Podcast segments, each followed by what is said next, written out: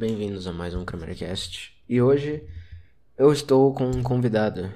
Um convidado que me lembra muito. Eu fiz uma introdução dele ali, mas ele me lembra muito de quando eu estava mais envolvido com coisas de política, eu lia mais de economia e tudo mais. Eu já mencionei algumas vezes aqui no CameraCast, então. É, agora vocês vão ter uma ideia de mais ou menos o tipo de coisa que eu penso que é. Esse com certeza foi o episódio que eu mais falei da minha visão política e coisa do tipo. E. Então tem esse lado mais pessoal da minha parte.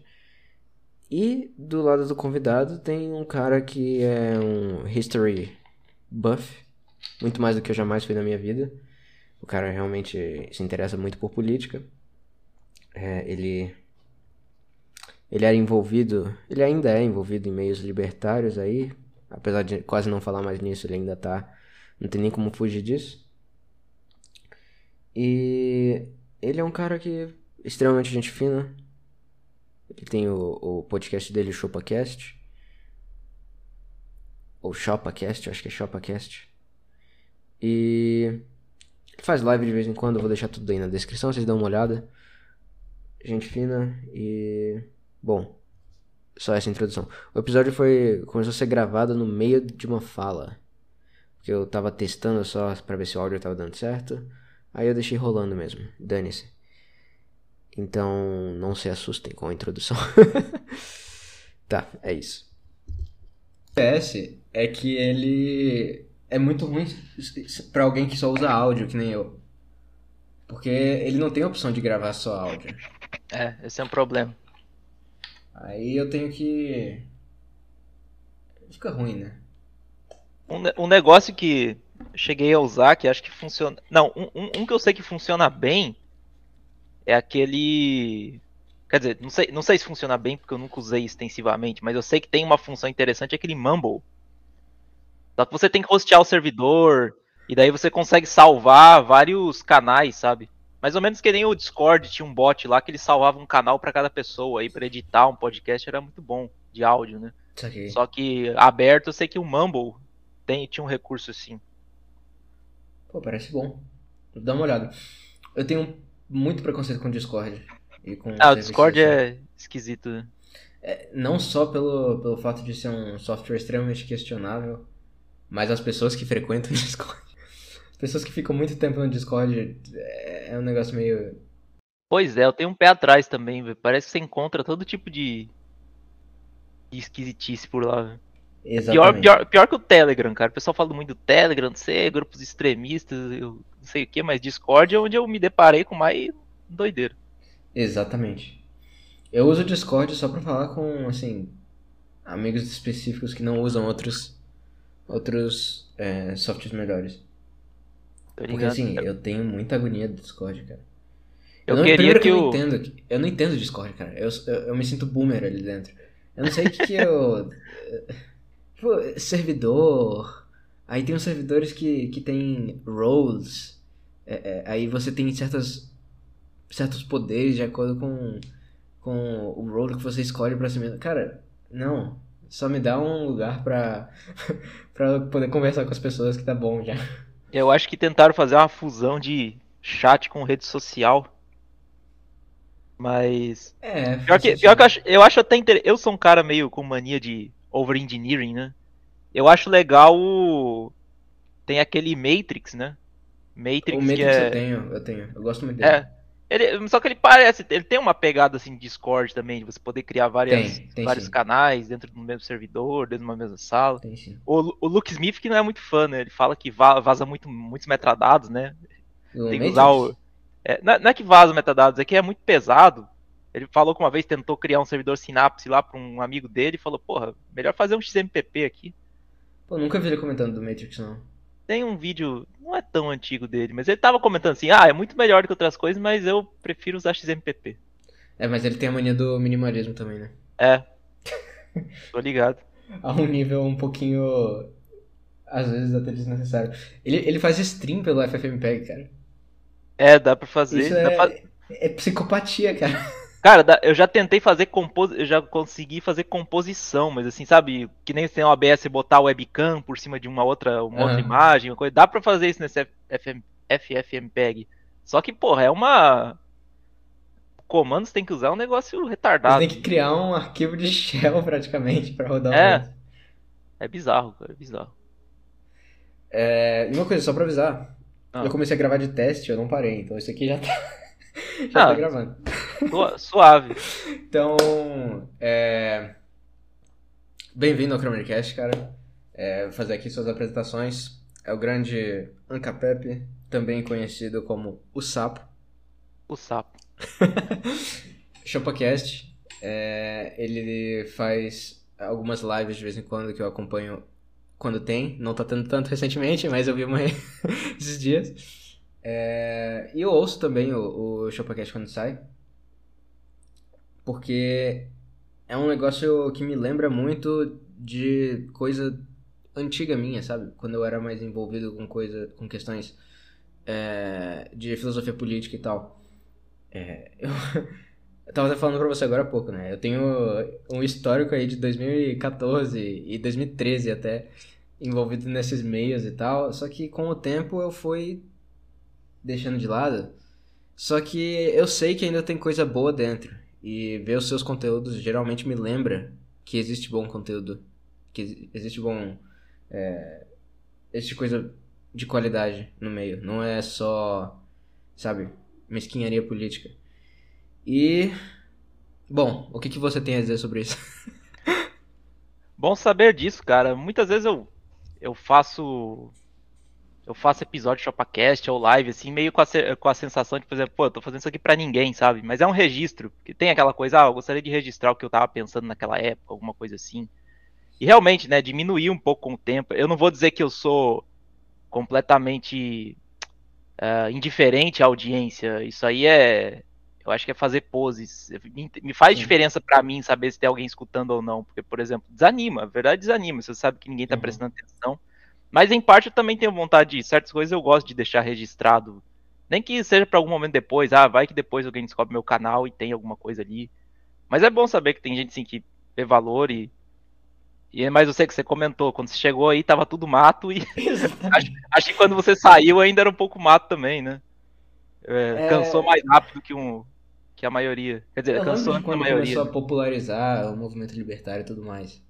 Eu lembro, foi com o grupo Libertarianismo ali por volta de 2015. Só que em 2015 eu já tava no meu, meu fim, da, eu tava terminando, o, o fósforo já tava no finalzinho, só tinha a bituca do negócio.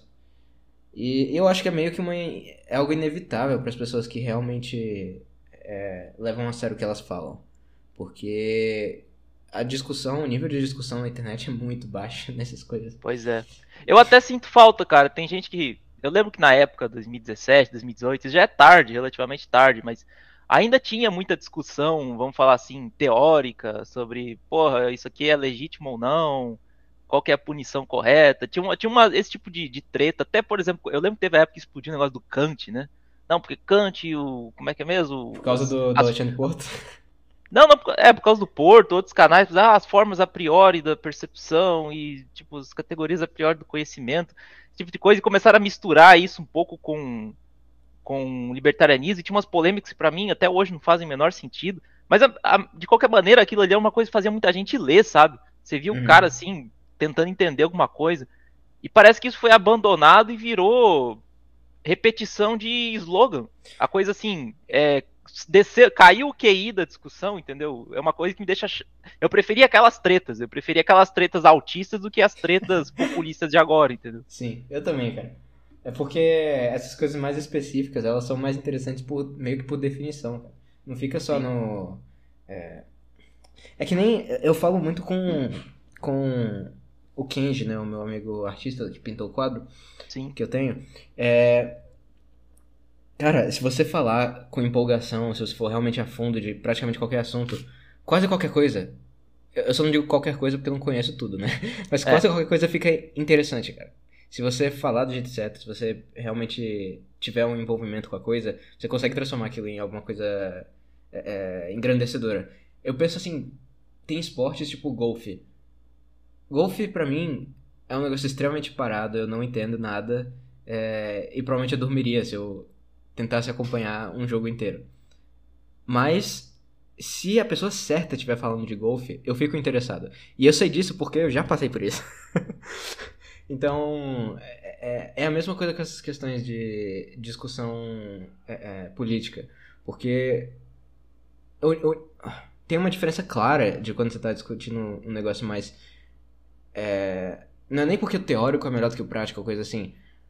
Mas tem uma diferença das discussões engrandecedoras para a discussão de PT vs PSDB, sabe? que tinha em 2014, por exemplo. E antes. Exato. É, é, uma coisa que eu percebo toda vez que eu me, eu me proponho a. Ah, eu preciso aprender X. Que eu quero fazer X, eu preciso aprender X. Você começa a pesquisar, começa a estudar, nem que você veja vídeos, lê alguma coisa.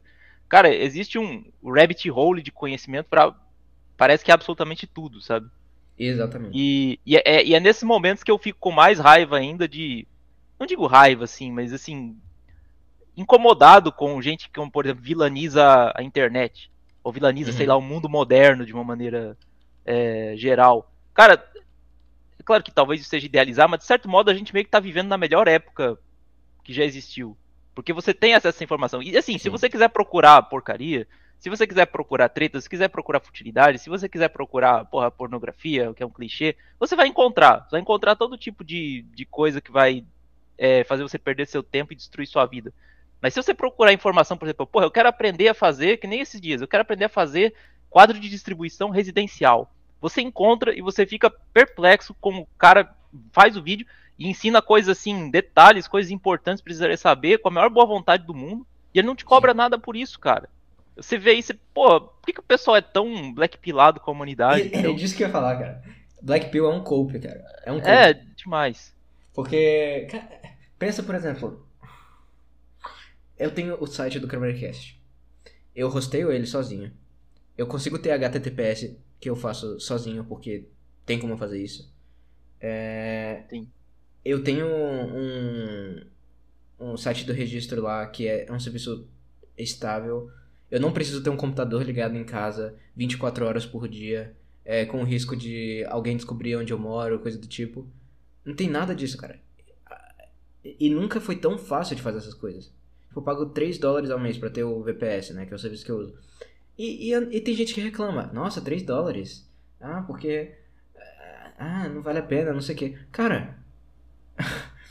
ok, então você vai continuar sendo... É refém de coisa de projetos dos outros e tudo mais, você nunca vai tomar para si mesmo a responsabilidade de fazer as coisas. É, sendo que nunca foi tão fácil, cara. Nunca foi tão fácil de fazer nada disso. Nunca Exato. foi. Ainda mais hoje em dia que você tem coisa, por exemplo, tem um Docker, né? É uma coisa até hoje me deixa bolado. Você tem uma imagem pronta, assim, roda o negócio isolado. E Caramba, isso, isso me fez perder um pouco a paciência com tentar promover muito essa questão de rede social alternativa, porque sempre é a mesma resposta lá, por exemplo, ah, mas isso aí não vai vingar. O, o cara fica lá, tem que continuar. O, o certo a fazer é continuar usando lá YouTube, Twitter e entrar na justiça pra conseguir sua conta de novo quando você perder, entendeu? É, é, é, exatamente isso. Daí esse, essa galera quer, quer zoar quem acha que, sei lá, escassez é, é meramente uma questão de vontade política. Pois é. E, e, assim, eu acredito em redes sociais alternativas, só que eu também não. Eu não fico mais forçando. Eu sugiro todo mundo para sempre usar o Odyssey e tal. Só que no fundo eu sei que ninguém vai é, mudar de opinião por causa disso. Aí o que, que eu faço? Por exemplo, no site do Kramercast eu linko absolutamente todos os episódios pro Odyssey. E não pra porcaria do Spotify, não pro YouTube. Eu nem coloco no YouTube os episódios. É, e assim, no Odyssey eu tô tendo. Eu tô vendo que tem mais retorno até do que no Anchor por exemplo, que são as plataformas de, de podcast, né? Sim. É, eu tenho mais retorno no Odyssey do que no próprio Anchor.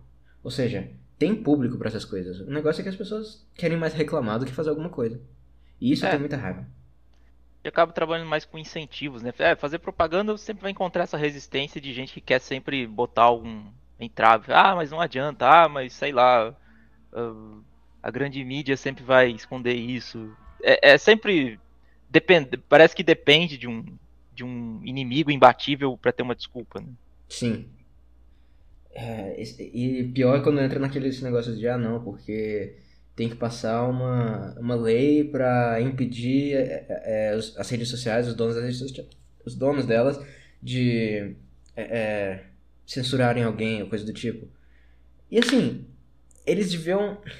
Eu não falo isso só de libertários. Eu não falo isso de pessoas mais orientadas ao libertarianismo.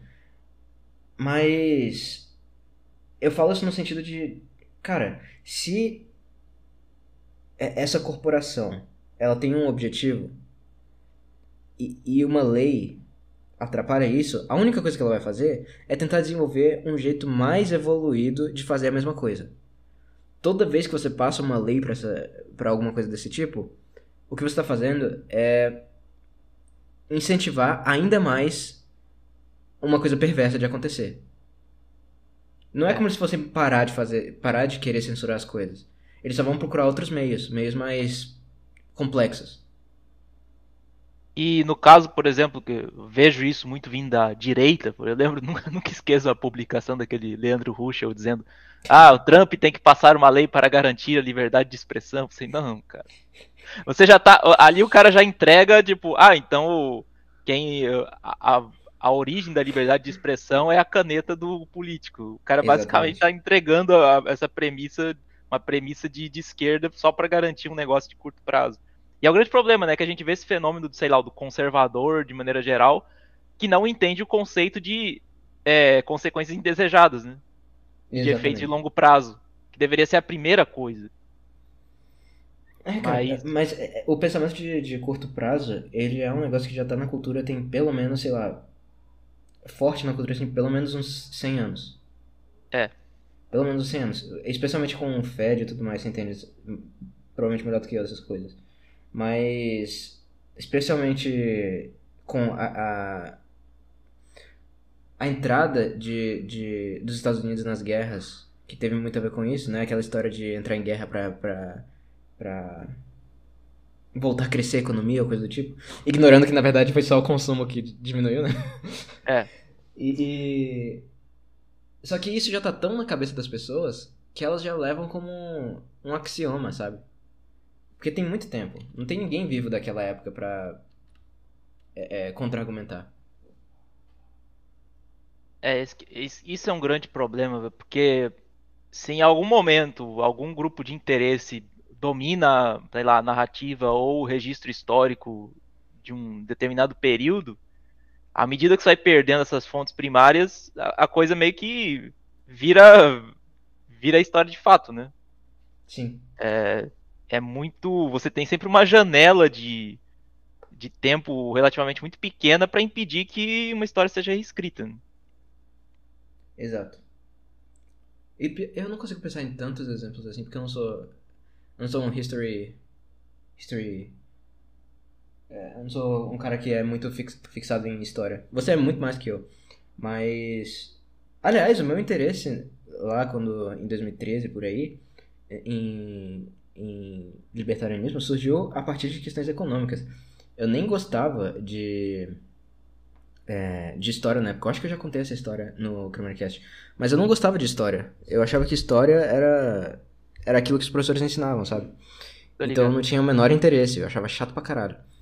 Só que aí eu lembro de ter lido é, as seis lições do, do Mises e ele deu alguns exemplos muito interessantes ali. Tipo, o, o caso de Roma, né? Da, da inflação de Roma, é, que eu achei.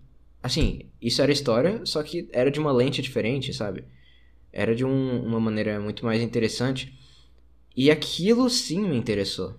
Aí eu percebi, na verdade não percebi naquela época, né? Mas eu comecei a entender que existe. Existem narrativas de uma maneira muito intrínseca, assim. Tipo, naquela época eu tinha o quê? 15 anos? Eu ainda não tinha ideia dessas coisas.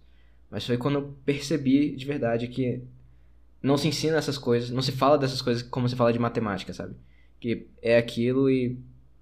Bom, você pode ver aí. A mais B. A então B. B então C. É, é, e, e essas coisas vão ficando cada vez mais intrínsecas nas pessoas ao ponto de que elas tratam como se fosse matemática. É, isso é verdade. É, acho que o grande problema de, de ensinar alguma coisa como história na escola É, primeiro é que, por exemplo, o que você vai ser apresentado ali, até por uma questão de tempo, né? Vai ser, digamos assim, o consenso do momento, talvez o consenso, a, a posição majoritária do momento, só que atrasado 50 anos. Isso. Porque você tem que estar sendo discutido na academia, alguma coisa assim. Por exemplo, ah, naquele momento lá, a, a, interpretação mais, mais aceita é tal. E daí, 50 anos depois, é isso que está sendo ensinado na escola como a única alternativa. Até por, causa, até por causa disso que o pessoal criou uma. uma Criou-se uma fobia, né, por exemplo, da palavra revisionismo. Quando, como se fosse uma coisa necessariamente ruim. Quando o revisionismo, na verdade, é algo que é praticado o tempo inteiro. Sim. Sei lá, dentro, entre estudiosos, né? Você vai ter sempre uma vamos dizer, não, não gosto muito de usar essa palavra, uma evidência nova, você vai ter sempre uma, uma informação nova ou alguma é, interpretação nova que vai, vai desafiar o que foi entendido antes, porque é uma ciência forense. No fim das contas, a história é uma ciência forense. Você não tem como reproduzir exatamente o que aconteceu e você não tem como deduzir exatamente o que aconteceu, porque você não, não tem o estado inicial perfeito, né? Então você vai ter que reconstruir de alguma maneira. E isso está sujeito a todas as falhas e buracos existentes. É, é ah. me lembra também a questão da, de é, arqueologia, né? Porque, assim, a galera da biologia fala muito de evolução e tudo mais, só que eles ignoram que o trabalho do arqueólogo é basicamente ver algumas coisas e tentar construir uma história para explicar aquilo. Não é fato objetivo. É, Exatamente. É uma, é uma narrativa que você pode que você tenta encontrar evidência para justificar ela.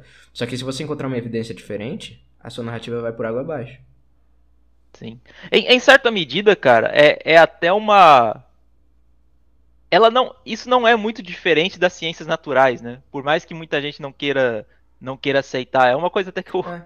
tentei comentar na live anterior. A questão é que, na verdade, você, você, tem muito mais dados, você tem repetibilidade, esse tipo de coisa. Mas você ainda não consegue ter acesso a todas as variáveis disponíveis e aquilo que você para aquilo que você consegue medir, você vai ter que criar uma história entre aspas ou a sua hipótese para se conformar aquilo, né, para tentar interpretar aquilo ali. É o exemplo clássico ali é o começo da quântica, né? Porque o, é. o Planck ele ele ah, vamos ver se se eu supor que a energia é quantizada, vamos ver se funciona. E funcionou, só que ele não sabia por quê. então, é, ele teve que esperar, né, até o experimento lá fotoelétrico do Einstein para realmente comprovar a teoria dele. Mas não é como se tivesse evidência para aquilo. Pois é. Existe sempre uma parcela de interpretação. E com isso não tô dizendo. Não tô caindo no lado de dizer que ah, a ciência é. é como é que é mesmo? A ciência é cringe, é tudo, é tudo falso. E não existe, sei lá, uma coisa objetiva para você encontrar. Tipo, todo o exercício da ciência parte da premissa de que o universo é estruturado de maneira causal e, sei lá, existe uma verdade objetiva. Isso, de certo modo, é uma pressuposição. Mas não quer, com isso eu não estou invalidando o que está acontecendo. É uma coisa que, para todos os efeitos, tem ajudado a gente a fazer muita coisa. Então. Só que tem essa limitação, uma limitação intrínseca, né? Você não.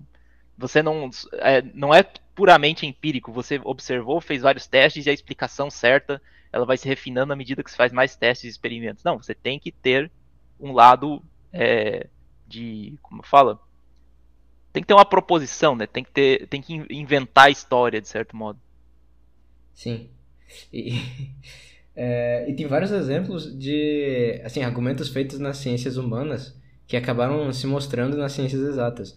Por exemplo, é, é, é um conceito que as pessoas falam excessivamente, eu não gosto de como elas falam, mas a guilhotina de Hume.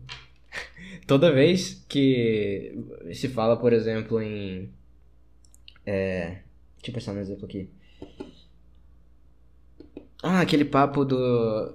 Não vai ter comida nos anos 2000. É, porque a gente, é, a gente vai precisar gastar toda. Sabe, antes de ter toda a, revolução agri é, na agricultura e tudo Agrícola, mais. tá falando de uma coisa mais malthusiana, né? É, esse argumento mais malthusiano e tal. Era ciência, era ciência na época que aquilo ia acontecer. Era a previsão científica.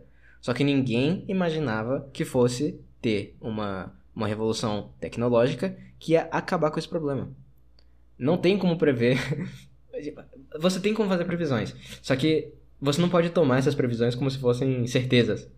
Porque no fundo, você não sabe o que vai acontecer entre o período que você está agora e o ponto final da sua previsão.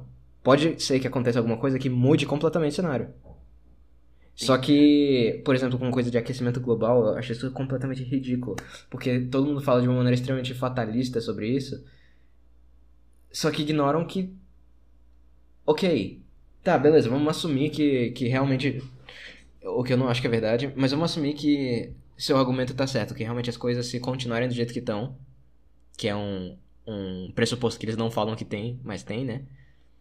É, é, se as coisas continuarem como elas estão, daqui no futuro vai estar. Tá, é, daqui, sei lá, 20 anos vai estar tá muito pior. Só que por que, que não questionam esse pressuposto, esse axioma? As coisas vão realmente ficar do jeito que elas estão agora? Será que ninguém vai fazer nada que mude? Esse é o tipo de coisa que. Você conhece o. Aquele. Aquele moleque que trabalha com uns negócios de plástico no oceano, o Boyan Slat? Putz, não conheço. Ele é um, é um cara novo, ele deve ter tipo 20 anos. E o que ele. Ele fez um negócio lá, eu não me lembro, eu vi muito tempo atrás no Joe Rogan, um exemplo dele. Não foi nem ele falando. Mas ele fez uma tecnologia que basicamente tira o plástico do oceano. Ele fez isso sozinho e ele tem muito menos mídia do que a Greta Thunberg, que tudo que ela faz é reclamar. Ou seja, esse esse esse discurso fatalista vem das pessoas que estão querendo reclamar e não das pessoas que realmente estão solucionando problemas. É. Resolver problemas não dá muita audiência. Exatamente. E, como, e às vezes tem até o, a questão de não aceitar que certos fatores a gente nem controla, né? Vai, por exemplo, ver a história climática da Terra. Existiram períodos assim, você vai, por exemplo, o ótimo romano, a, pequena era do gelo durante a Idade Média, esse tipo de coisa. Tem Sim. variações também de temperatura, assim, média, que não tem nem o que fazer. Você vai dizer, ah, não, o, o ótimo romano aconteceu porque no período helenístico eles começaram a queimar mais, mais lenha. Num, difícil, né? É... E até uma coisa interessante que você comentou, que puxando sardinha para economia austríaca, né? Uma coisa que eu acho bem interessante que eles falam, que eles, que eles colocam, insistem em colocar quando se fala da questão de incentivos ou de tendências. Ah, por exemplo, se você dobrar a oferta monetária, os preços vão, vão, aumentar, vão dobrar também, vão tender a dobrar também, é que eles sempre fazem aquela ênfase no tal do ceteris paribus, né? Mantidas todas as outras coisas, né?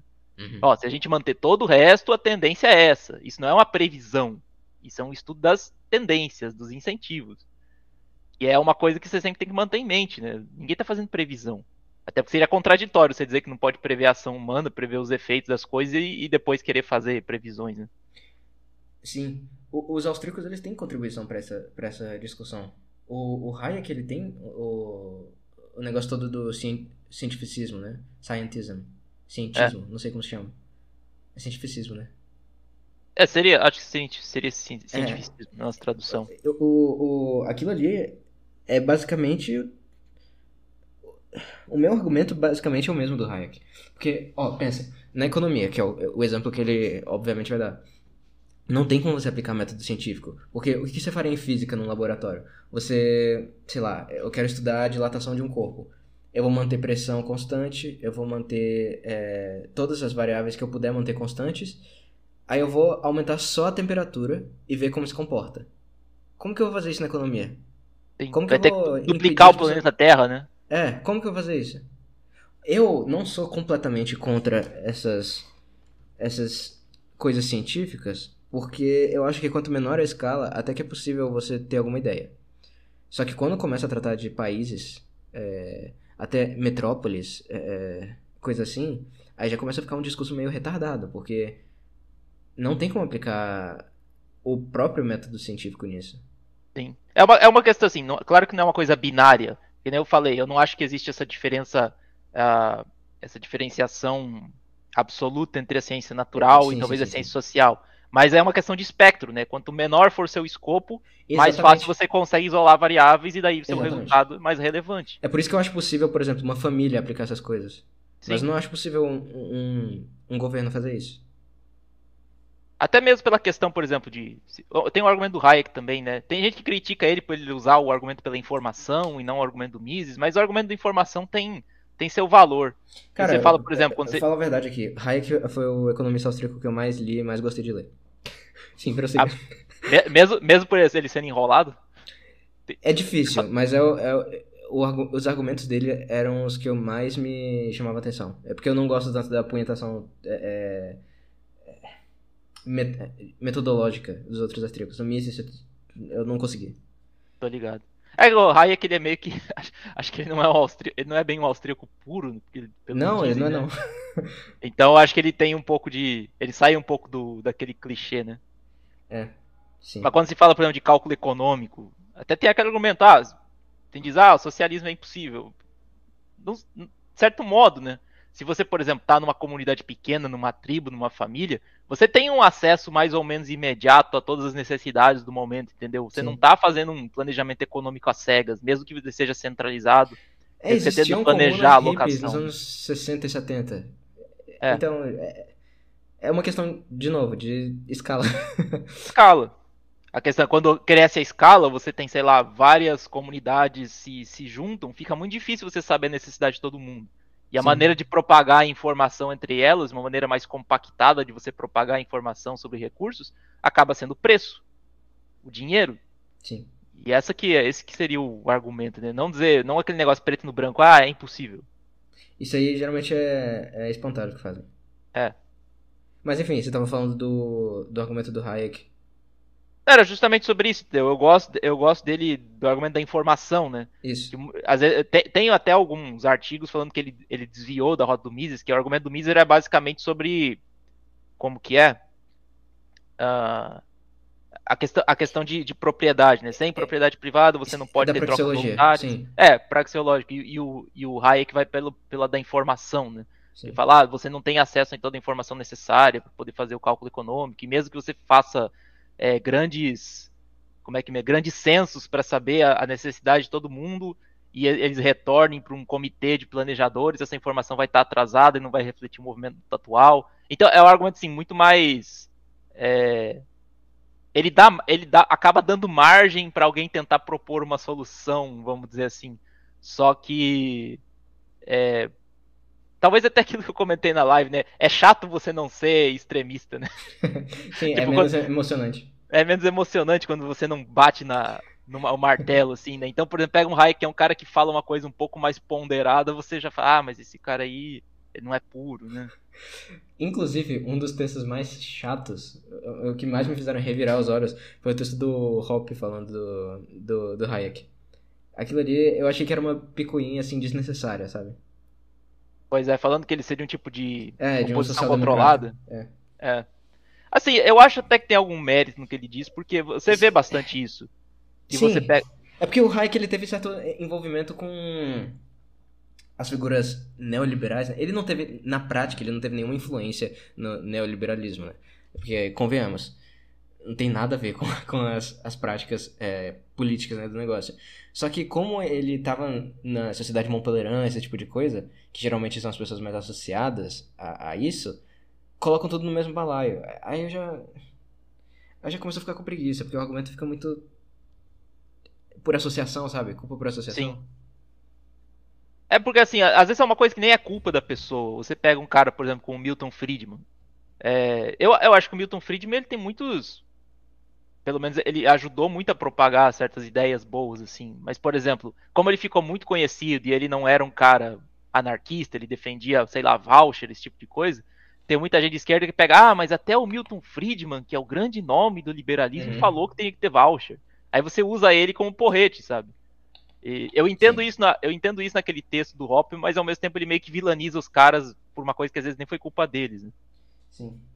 É, o caso do Friedman é até um bom exemplo, que eu acho que ele é... O Friedman, quando ele foi ficando mais velho, já mais perto de morrer, ele foi ficando mais radical. Porque, por exemplo, ele já no fim, ele não acreditava mais que o governo tinha que ser responsável por, é, pela, pela política monetária. Ele, eu li o Capitalismo e Liberdade e ele fala que, ele até diz que tem que ter uma inflação, uma emissão de moeda de, eu acho que 3 a 5% que ele fala, uma coisa assim. Aí ele tem lá, ok, eu não concordo, mas beleza, eles têm esse argumento dele. Só que tem uma entrevista já no fim da, da vida dele que ele tá falando de uma espécie de e-cash. É, é, Ele quase previu o Bitcoin. que ele falava que era a única coisa que, que faltava na internet era isso. E, e- aliás, Compara isso, por exemplo, com Paul Krugman, da vida. Que falou que a internet ia ser um negócio irrelevante. Pô, o Krugman, ele acerta em todas, né? Só que é o contrário. Exatamente.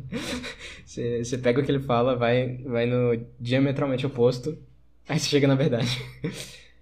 Então, é, o o Friedman, eu acho que ele foi injustiçado pela parte mais famosa da carreira dele. Só que no fim, eu acho que ele era mais radical do que as pessoas é, ensinou. Porque se você não, se o governo não controla a emissão de moeda, convenhamos que o, principal, se não um dos principais problemas do governo já foi, né? Um, um dos, um dos principais. Um dos principais. Eu não consigo nem imaginar como é, era o mundo antes de 1913. Devia ser uma coisa surreal. Tem, tem um. O Friedman, inclusive, ele documentou que teve algumas. Eu nunca li o livro, mas ele falou que. Eram quatro livros que ele disse que eram os livros que definiram a, a, a, carreira, entre aspas, dele. Um foi o Capitalismo e Liberdade, né? Outro foi o Free to Choose, Livres para Escolher, que são os mais populares. Aí um dos outros dois era um documentando a história monetária dos Estados Unidos. E nesse, ele descreve os ciclos de, de crises nos Estados Unidos durante o período é, é, é, do padrão ouro, né? E assim, não é que não existia crise. O, problema, o negócio era que as crises eram muito menos extremas do que elas são a partir de, da criação do Fed. Essa era a grande diferença. Ele fala isso. Ah, porque ele descreve lá 1800 não sei quanto, teve uma crise que acabou com os, sei lá, atacou os produtores de, sei lá, trigo. Nem sei se é trigo. Milho, não sei, não importa.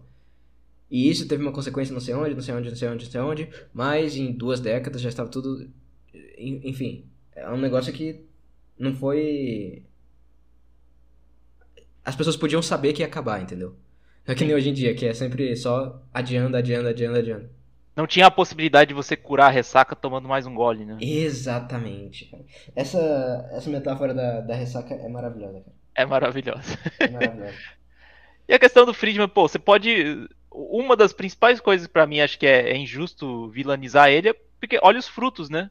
Olha o É. filho dele. Pois é. Tipo, o, um, um anarquista chicaguista, né? Sim. O cara, pelos, pela, sei lá, pela, pelo método neoclássico, o cara conseguiu chegar também na defesa da anarquia. Sim. E eu acho isso bom, eu não acho isso, ah, mas ele não é austríaco. Tá tudo bem, mas isso só mostra que tem outros caminhos pra chegar nisso também. Isso é uma coisa boa. Precisamente. Inclusive o maquinário da liber... é... Machinery of Freedom. Eu não sei como que traduziram. É um livro bem interessante, cara. É um livro bem interessante. Eu lembro de ter lido ele em 2015, 2014 por aí. Eu achei extremamente razoável. Ele só é um cara menos. é, Não é teórico a palavra. Ele é menos dogmático do que os outros que costumavam falar disso, que eram os austríacos, né? É, eu já, já vi gente comentando que foi o livro que fez a pessoa mudar de ideia. É, porque ele era um cara extremamente pragmático. É, foi isso que eu notei no livro. Ele não era um. é, ne- não era nem um filósofo e nem um idealista, sabe? Sim. Isso é uma. Inclusive, isso é uma posição meio Michael Mellis da nossa parte. Porque ele não tá nem aí pra. Ele não se chama de nada, né? Ele disse que ele só é anarquista. É, é, que ele não importa muito se, se o cara é um, um moldbug da vida ou se é um. Não sei, um Thaddeus Russell, tá ligado? São Sim. duas figuras meio que. Não são polarmente opostas, mas definitivamente não tão perto. Cara, pior, pior que você comentou do Melis, eu gosto bastante dele justamente por causa que. Assim, p- pra- primeiro, eu, eu, sou do. eu sou do. Da postura de que não, não existe anarquismo sem hífens, no fim das contas. Porque você fa- falar, por exemplo, em direita e esquerda, é, muita gente fala que isso é simplesmente um conceito político, mas na verdade, no meu entendimento, é, é visão de mundo. Existe uma visão de mundo de Hum. esquerda e de direita de maneira geral que precedem a política. E eu acho que eu concordo Ah, com isso. É, mas o, o problema é o seguinte, muitas vezes quando a pessoa ela, ela é muito rápida em se definir como esquerda ou direita, ela se blinda para certas coisas, né? E, por exemplo, Michael Meris, por ele dar essa postura de que ele não tá muito interessado em se definir como esquerda e direita, ele acaba é, estando mais aberto a, até a literatura em geral, né? Acho que é um dos caras que eu mais vejo comentar sobre os anarquistas é, clássicos. Ele leu essa galera, ele leu a Emma. Goldman, ele fala, pô, tem uhum. coisa que a Emma Goldman fala que é fazer a Ayn Rand parecer uma, uma donzela, entendeu?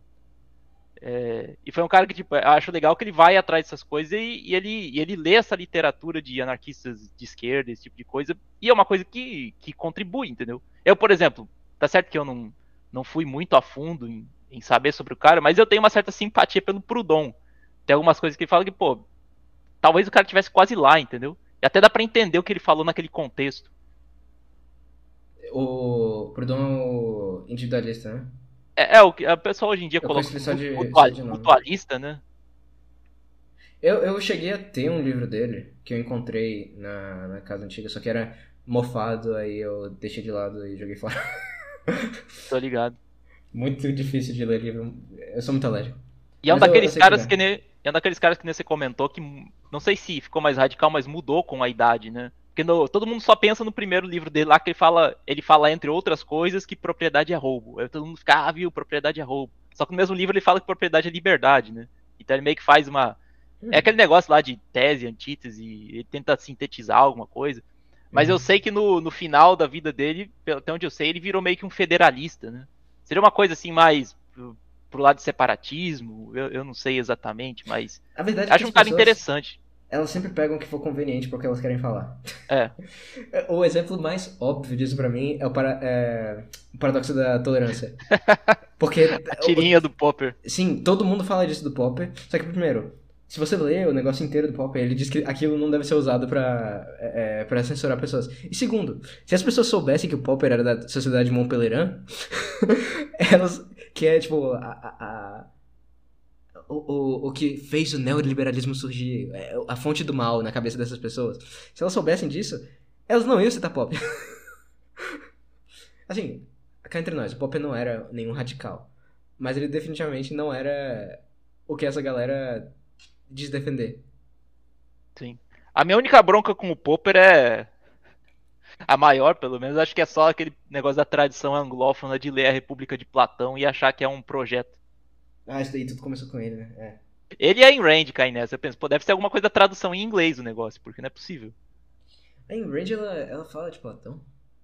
Eu, ela tem aquela, como ela é uma aristotélica, né? Ela, ela, faz, ela faz aquela diferenciação que fala, por exemplo, ah, o Platão era um cara autoritário e o Aristóteles defendia a ah, liberdade, sabe? É aquela, você vê muita influência disso aí nos vídeos antigos de ideias radicais, né? Que ele, ele foi um dos caras que propagou esse papo aí de que ah, o Platão defendia ditadura. Sim. Quando na verdade não, não é isso. Você pode até ler a República como uma maneira de falar que um governo perfeito é impossível. Sim. Mas mas ela é dessa dessa linha também. Eu, eu, eu sei que ela falava mal de Kant, só isso. Sim. Baseada. E ela gostava assim. Cara, eu odeio alemães, cara. Eu tenho muita preguiça de qualquer coisa alemã. Cara, o problema do alemão é o seguinte, eles andam no fio da navalha, né? Ou o cara fala uma coisa muito boa, ou ele faz uma cagada gigantesca. Não existe meio Eu acho que eles complicam excessivamente as coisas. Talvez. Talvez seja coisa da linguagem. Acho que o próprio Hopper fala que tem coisas assim que você só consegue ser bastante específico em alemão. E a tradução sempre é. tem falta alguma coisa. Então, é, tem alguma coisa assim. Eu não quero bancar o. É o Wittgenstein que fala muito da influência da linguagem. Sim, né? sim, sim. Tô querendo dizer que a linguagem molda a realidade, mas a linguagem ajuda ou atrapalha bastante. Eu, eu sei. Eu sei que todos os filósofos alemães me dão preguiça. Até, sei lá, gente que supostamente, entre aspas, eu concordo mais. Tipo, Heidegger. Tipo, não, cara. Não dá. Você eh, complica demais as coisas. E. e... Não, eu prefiro. Eu prefiro ler literatura do que, do que ver o que você tá falando. Ou então. É, é... O próprio Kant, que complica demais as coisas. Pois quando, é. eu, quando eu tinha interesse né, é, em coisa desse tipo, eu tentei ler, quando eu tava no ensino médio ainda, Crítica da Razão Pura, cara. Insuportável, insuportável. Meu Deus do céu, eu não consegui passar da primeira página do. Como é que é mesmo aquele texto dele que vem antes do Crítica da Razão Pura? sobre. Puta. Alguma coisa sobre moralidade, eu não lembro direito, mas pô, é complicado, cara. Cara, eu sei que eu, eu desisti assim no primeiro capítulo. Não, não dá. Isso não é pra mim. É. Eu. Não dá, não dá, não dá, cara. E, e detalhe, não é como se eu fosse atrás também de coisas fáceis pra ler. Porque, por exemplo, o Mito de Sísifo eu gosto muito. Só que não é um livro exatamente fácil. É um livro. É um livro pequeno, isso é verdade, só que é um livro cheio de. de, de é, é... Cada frase ali é. Você tem que pensar um pouquinho pra entender. Só que eu achei que foi muito mais fácil do que ler Kant, entendeu? Às vezes a questão não é de ser fácil difícil, mas aquela literatura que, por exemplo, você. O esforço recompensa, né? É, também Você faz isso. um esforço pra ler o negócio, mas depois você termina, ah, beleza, entendi. É porque com o Kant parece que é desnecessário. É um É. de volta desnecessária. Você poderia explicar bem melhor, isso aqui bem mais fácil Exato. isso. né? É, mas pode ser porque eu não sou alemão, né? E não sei falar alemão. Eu já ouvi, eu já vi esse mesmo comentário sobre o Capital. Diz, porra, porra, podia ser um livro muito mais fácil eu, de ler, velho. eu também comecei a ler Capital. E o primeiro livro eu li inteiro. É muito ruim. É Sério? muito ruim. Em, em termos assim de estrutura de escrita ou Em a escrita. ideia já da escrita? É, assim, ideia eu já não concordava naquela época, eu tava lendo mais de curiosidade, mas assim, chegou no momento que eu tava lendo página sim, página não, Caralho. de tão ruim, cara. Mas eu não, eu desisti, eu desisti também. Eu queria ler o negócio inteiro só pra ter ideia do que que era, só que não dá. Cara, mas eu me pergunto mesmo. Tem, tem alguma coisa esquisita na Alemanha? Tem alguma coisa assim que. Tinha, tinha que ser fazer um estudo assim, mas tinha que ser uma coisa de. de, de dois mil anos de história, assim. Tentar entender o que, que aconteceu lá. Porque é, é muito esquisito. Tem uma coisa muito estranha na Alemanha. E eu acho engraçado também que o que eu acho, o que provavelmente foi mais influente na Alemanha não foi nem esse tipo de filosofia, assim, na própria política alemã, mas coisa tipo von Bismarck, que é um cara é, eu não quero falar pragmático, mas meio que sim. que é uma coisa mais os fins justificam os meios, sabe? Sim. É, esse foi. Não foi a filosofia alemã que, que foi mais influente na política alemã, foi esse tipo de coisa. Eu acho que o autoritarismo alemão tem muito mais a ver com von Bismarck do que com, sei lá, Kant. Tem muito mais a ver com a Prússia, né? Na verdade. A gente fala em Alemanha, mas na- o, que- o que tá na A raiz Alemanha do. é, é, é recente. É. O que tá na raiz do, do que a gente tem de pensamento alemão é a Prússia. O próprio Kant era de é, Königsberg, né? Hoje Kaliningrado. Que é na Prússia, né? É, faz sentido Era. isso. Faz bastante sentido. Nunca tinha parado pra pensar. Até porque eu não sou O- nenhum. Que nem eu falei, eu não sou nenhum cara da história. Meu Sim. interesse em história geralmente é só coisa pontual. Eu acho que o pessoal se dá muito pouca conta de como também o, o Bismarck, a Prússia, de maneira geral, eles é, contribuíram, vamos falar assim, pro, pro mundo moderno, entre aspas. Uhum. como que, por exemplo, pouca gente sabe da questão da Kulturkampf, né? Que o, o próprio Bismarck, o governo alemão da época, tentou promover uma espécie de revolução cultural lá. E é estranho que muitas É, vezes tem sabia gente que cons- considera o Bismarck um conservador, mas ele foi um cara que tretou muito, por exemplo, com a Igreja Católica, porque ele queria tirar a influência da Igreja da Alemanha. Tipo, você tentar elevar a Igreja Luterana. Ah, a Igreja Luterana é uma igreja nacional, então isso é bom pra gente. Ela ajuda, ela Sim. reforça o sentimento nacional. Sim, sim. E daí tentar, por exemplo, ah, bispos não podem ocupar É, cargos. até hoje a Alemanha é mais protestante, né? É, principalmente o norte, principalmente o norte e o leste, né? Se bem que é, é, aí, que- aí que tá uma questão também que eu gostaria de entender o que, que aconteceu.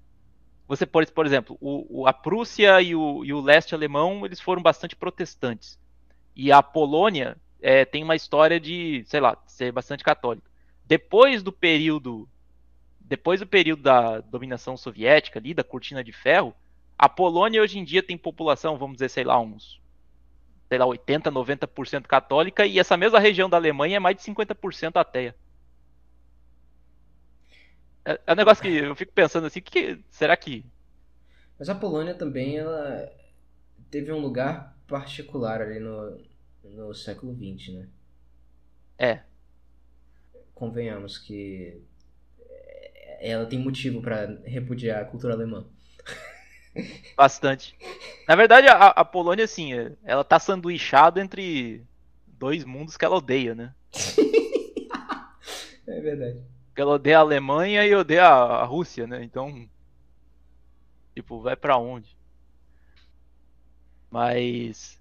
Não, mas vol- voltando à questão do, do Bismarck, ele, ele foi um cara que tentou meio que fazer realmente uma revolução cultural na Alemanha. Tipo, no sentido de promover certos aspectos que é reforçar o nacionalismo. Tem até a questão da educação pública, né? Muita gente comenta. A cultura alemã é bem é, coletivista, né? Sim. Parando pra pensar. É, justamente até promover essa questão do. do. Como que eu digo? Até de um retorno coletivo, né? Uma idealização, Sim. ah, porque as tribos. As tribos germânicas elas se focavam no coletivo e essa cultura individualista tá destruindo Inclusive, isso. o Hayek comenta um pouco disso no Caminho da Servidão, né?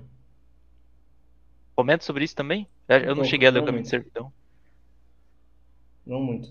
Mas é, ele fala assim que. é, porque basicamente a tese do livro é comparar os regimes é, socialistas e, e fascistas, né? Isso. Ao equiparar eles e dizer que eles são tendem a um autoritarismo muito grande e que é um livro bem pessimista, pra ser sincero. E que ele acha que aquilo vai acontecer basicamente em toda a Europa. É, e ele fala desse negócio coletivo, desse sentimento coletivista que ia crescendo e tudo mais. Porque, honestamente, é um negócio meio. É meio sedutor. Porque é um sentimento bem romântico, bem. Assim, do, do âmago, sabe? E quando. Especialmente quando populações inteiras estão fodidas, esse é o tipo de coisa que elas vão se agarrar. E, e, cara, eu, eu não vou, não vou negar que isso. Eu sou um dos caras menos cosmopolitas que eu conheço, entendeu? Eu cheguei a ficar. Uma época eu, eu cheguei a con- conseguir passar duas semanas, um pouco menos, em Boston, por uma coisa acadêmica. Eu juro, eu, eu, ficava, eu ficava deprimido lá. Por mais que a cidade fosse da hora pra caramba, assim, entendeu? Eu pensei, pô, não é o meu lugar. E eu morar em São Paulo também eu não me sentia bem. Eu, eu voltei pra, pra meu estado natal, Santa Catarina, por esse simples motivo. Entendeu? De pensar que Entendi. tipo, eu tava me sentindo mal fora daqui. E. eu, então, tipo, meio, meio que me seduz um pouco também essa. é- Essa ideia de de você, sei lá, fazer parte de um grupo, né? De você se identificar com um grupo, de você pertencer, sei lá, a uma tribo, uma nação, esse tipo de coisa. O que me faz não gostar do nacionalismo de maneira geral é que, na verdade, se você analisar bem, o nacionalismo ele tenta se sobre. Hoje em dia a gente pensa que o nacionalismo é uma espécie de resistência a algo maior, um globalismo, uma coisa assim. Uhum. Mas historicamente o nacionalismo ele tentou se sobrepor a identidades ainda mais locais. Você pega, por exemplo, o próprio. Tem aquele documentário do. Acho que é Peter Jackson, né? Sobre a Primeira Guerra Mundial. É, They Shall Not Grow Old. Que ele comenta que, por exemplo, durante a Primeira Guerra Mundial, que tinha uma unificação alemã um pouco mais recente, os, os saxões e os bávaros eles tinham mais raiva dos prussianos do que dos ingleses contra os quais eles tinham que lutar. Porque e- eles, eles viam a Prússia Entendi. como aqueles caras que, tipo, de maneira. impuseram a unificação, né? É, você vê, por exemplo, o próprio caso do Brasil, a gente pensar ah, o nacionalismo brasileiro. Quem inventou esse negócio foi o Vargas. Antes disso, tem, é até icônico, tem uma cerimônia. Sim, tinha culturas locais, tem todos uns negócios locais. Lá no sul tem os negócios do sul, lá no nordeste tem os negócios do nordeste, no norte tem os negócios do norte. Não tinha o sentimento de o Brasil. Isso. Ele e tem até aquela cerimônia do início do governo dele, que foi feita, por exemplo, se queimaram as bandeiras dos estados e se içou a bandeira do Brasil, né? Tem uma coisa assim que é, é até simbólica, tipo. E hoje a gente fala de, ah, de nacionalismo do Brasil contra, sei lá, imperialismo americano, alguma coisa assim, e, vê, e não sabe que isso é completamente artificial também. Não é porque é- relativamente parece uma coisa boa, Eu- que é mais localizado, mas ainda assim é uma imposição generalista. Assim. Cara, eu entendo isso, só que eu não consigo me identificar porque eu acho que parte do motivo disso é por eu ser de Brasília e aqui não tem cultura local. né? É, esse é o problema. esse é o problema. E, e segundo, porque nem questão de família, assim, eu tenho noção de é, árvore genealógica, por exemplo. Eu não sei o nome dos meus bisavós. Eu não faço ideia de nada disso. Não, não foi algo que as minhas famílias tiveram cuidado de, de criar. Então meio que fui jogado na existência mesmo. então eu acho que isso até que me faz ter interesse menos em questões é... assim eu admiro essas questões mais essas visões mais coletivas e tal só que no fundo eu ainda acho ainda sou muito eu e o mundo entende? Então inclusive eu acho que isso me atrai muito no existencialismo Porra, eu, eu citei Kierkegaard no, no negócio falando do Botafogo.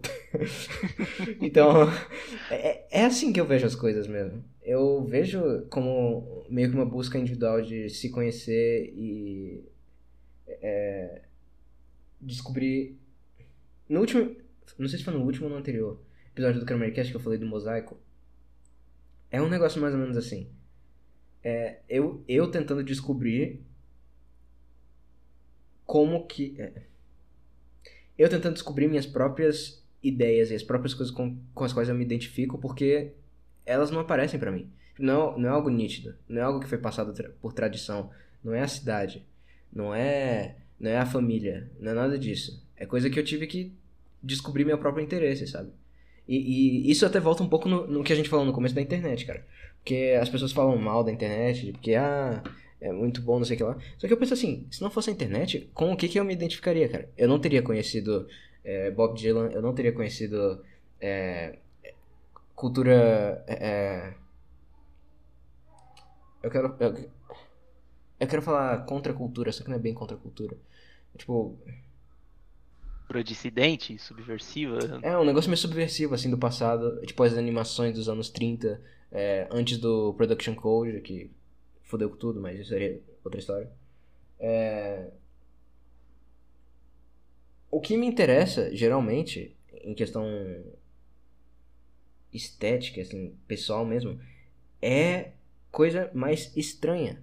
É coisa mais. Eu lembro da primeira vez que eu ouvi Bob Dylan, e não foi que eu gostei de Bob Dylan. Eu. Eu não sei nem se eu desgostei ou se eu gostei, mas o que me chamou a atenção é que era diferente de tudo que eu já tinha ouvido, entendeu? Hoje em dia, definitivamente não é mais assim. Mas o que me chamou a atenção foi o fato de ser diferente. Foi. O que, que, que eu tô ouvindo, sabe? E. Eu acho que isso tem muito a ver com o existencialismo. Até. Eu vou dar até um. Vou fazer um esforço aqui e dar um crédito pro Sartre, por exemplo. Porque. Ele fala, né, que é um peso de lidar com. É, que você não tem saída, né? Você tem que lidar com isso de qualquer forma. E, e, é mais ou menos assim que eu me sinto mesmo. Porque não é como se nada foi entregue para mim. E, e, eu acredito que isso é uma coisa também muito urbana e, e, e, contemporânea também. O que me faz ter certo, certa simpatia, digamos, por pessoas que são mais. É, bucólicas. Eu entendo isso perfeitamente. Mas assim, é, a questão, não digo nem de coletivismo, mas de, de identificação com o grupo, é, ela é sedutora para mim, mas eu também não posso negar que, primordialmente, você tem que ter a sua própria jornada, né? Porque, na verdade, é, é a jornada individual das pessoas que faz a... que cria a identidade, vamos dizer assim. Eu penso, por exemplo, meus pais são de uma cidade interior de Santa Catarina, começou como colônia, né? Essa coisa do sul, de colônia italiana, alemão, as coisas, colônia italiana. E eu fico pensando, isso só pôde acontecer porque algum, alguns casais lá, fudidos lá na Itália, antes de alguma guerra, alguma coisa assim, pensaram, cara, vamos embora daqui, entendeu? Uhum. Imagina se eles ficaram pensando, ah, não, mas temos que valorizar a nossa terra e alguma coisa uhum, assim, ficar por aqui, sentido. idealizando, sabe? Eles tiveram que ter a jornada deles e, e, se lançar meio que a um desconhecido e fazer alguma coisa assim. E, e digamos, é, essa jornada deles é parte da minha identidade, por extensão. E eu não posso querer idealizar, por exemplo, ah, eu tenho que é, achar que deve, as pessoas deveriam ficar sempre no mesmo lugar, porque seria contrariar isso que ajudou a construir minha identidade. Então acho que todo mundo tem que ter a sua jornada, tem que ter o seu, o seu lançamento ao desconhecido, né? E não só servir a um, a um, a um coletivo específico. Né? Esse tipo de, de pensamento de. É, é porque assim, o que você está descrevendo é, é que você é, é, um, é meio que um elo em uma corrente, só que não somente isso, você também pode ser a, a um negócio que vai mudar ela, vai, vai ter do, dois, dois elos saindo de você, vai ter um, um, vai ser um círculo que, enfim, você não é só o elo na corrente, você tem seu próprio negócio e tudo mais. Isso é uma coisa que não entendem os, de jeito nenhum a galera mais conservadora. Não entendem. Eles realmente é. acham que tem que ficar na mesma tradição, na mesma tradição, na mesma tradição. Só que o problema disso, inclusive, eu, eu pensei nisso, não foi nem que eu pensei nisso, eu vi alguém falando disso pela primeira vez no contexto de música. Foi o Samuel Andreev, que é um cara que eu gosto muito. Ele tava falando do Schoenberg, que é o, o compositor da Segunda Escola de Viena, que muitos conservadores falam que é música degenerada, blá blá blá blá blá, etc, etc. Que é música tonal, né? Do decafônica. Só que o Schoenberg acreditava que ele estava dando continuidade à, à, à tradição europeia, à tradição continental da música. Ele achava que a do decafonismo era só o próximo passo dela. E, e ele entendia que se você ficar nesse círculo de repetir os mesmos temas e tudo mais, você empobrece a cultura, porque ela não vai ter inovação. Então por isso que ele foi para esse próximo passo. Foi, ele estava se colocando dentro da tradição, ou seja, ele era um elo nessa corrente, só que ele não repetia absolutamente tudo. Ele estava criando alguma coisa nova. E, cara, conservador simplesmente não entende isso. É por isso que você termina com aqueles retardados falando de arte, sabe? É. é até vai um pouco naquela questão de. A gente já tinha comentado uma vez sobre cultura, né? Que a cultura, tipo, você não pode reduzir ela a simplesmente papagaiar os mesmos símbolos, né? Sim. A cultura, digamos assim, ela é um conjunto de símbolos que condensa, vamos dizer, o que ao longo do tempo se estabeleceu como importante para uma sociedade. Só que ela é mais uma maneira de você compactar a informação para as pessoas de uma maneira geral. Se você não tiver aquelas pessoas capazes de descompactar o símbolo, entender o que acontece, talvez até avançar eles, tipo, a sociedade está morta. Exatamente, cara. Exatamente. Precisamente isso. É... Tem gente que acha que inovação necessariamente é fugir da do primordial ideal que eles têm na cabeça. Só que ah, eu acho que isso faz mal, cara. Isso faz mal pra alma mesmo. A pessoa que é, é meio que um medo de uma covardia de sair para coisas novas, sabe? É, é, é, eu vejo muito esse padrão de, por exemplo, você dizer, ah, o progressismo é uma ideologia. Beleza, o progressismo é uma ideologia. Alguma coisa não é melhor simplesmente por ser mais recente. Mas aí cria-se uma ideologia anti-ideologia com base nisso, entendeu? Exatamente. Você faz uma ideologização do conservadorismo. Exatamente. Inclusive, eu tenho tanta preguiça desses, dessas ideologi ideologi ideologizações das coisas. Porque tudo acaba virando um negócio dogmático. Todo discurso, não precisa nem ser político. Acaba se tornando um negócio dogmático que as pessoas não saem disso. Cara, tem uma. Tem uma live que eu fiz com o Facínora, tem um bom tempo. Que eu tentei elaborar o que para mim seria o mal do século. Não sei se o único mal, mas um, um dos males do século, né? É, tentando, tentando explicar, vou ter que fazer uma explicação longa, mas tentando explicar. Eu lembro que, por exemplo, é... Como, onde que eu queria chegar? Ah, por exemplo, imagine que você tentar, você tenta explicar tudo no universo a partir dos átomos. Você até conseguiria fazer isso teoricamente, mas seria algo muito complicado, né? Teve quem exemplo, tentou você... fazer isso, inclusive. Quem? Teve, teve quem tentou fazer isso. Foi o Laplace. Meu Deus. É, é, é um trabalhão. É muita, é muita informação. Então, por exemplo, é, é uma tendência é a tendência nossa, e uma coisa até saudável, que você tente explicar as coisas com base em algo que você já conhece, né? Muitas vezes isso pode ser. E você só aumenta o seu detalhamento quando isso acaba não sendo suficiente. Eu, Mas vai criando eu, categorias, né? Exato. Tem uma, tem uma história de que, por exemplo, quando os europeus pela primeira vez descobriram o rinoceronte, as primeiras descrições diziam que era uma espécie de cavalo ou elefante, Nossa, entendeu? E daí imagina você tentar explicar para alguém, porque é a única coisa que a pessoa conhecia, ela conhecia o cavalo. É verdade. Aí Eu tipo, nisso. Aí você vai falar assim, pô, vai volta, aí imagina você volta da África lá, vai para Europa, como é que você explica o que que você viu? Cara, é... Ah, foi mal, cara. Não, Mas é que eu lembrei né? de uma piada do nome McDonald. Ele virava e falava: Ó, eu tenho uma piada pra contar, só que. Ou melhor, eu tenho uma invenção pra te contar, só que. Eu preciso que você esqueça absolutamente tudo que você sabe sobre pão. Aí a outra pessoa falava: Ok, beleza. Aí Ele, o que que é pão? Aí a pessoa, não sei. Isso mesmo. A minha invenção é. Pão.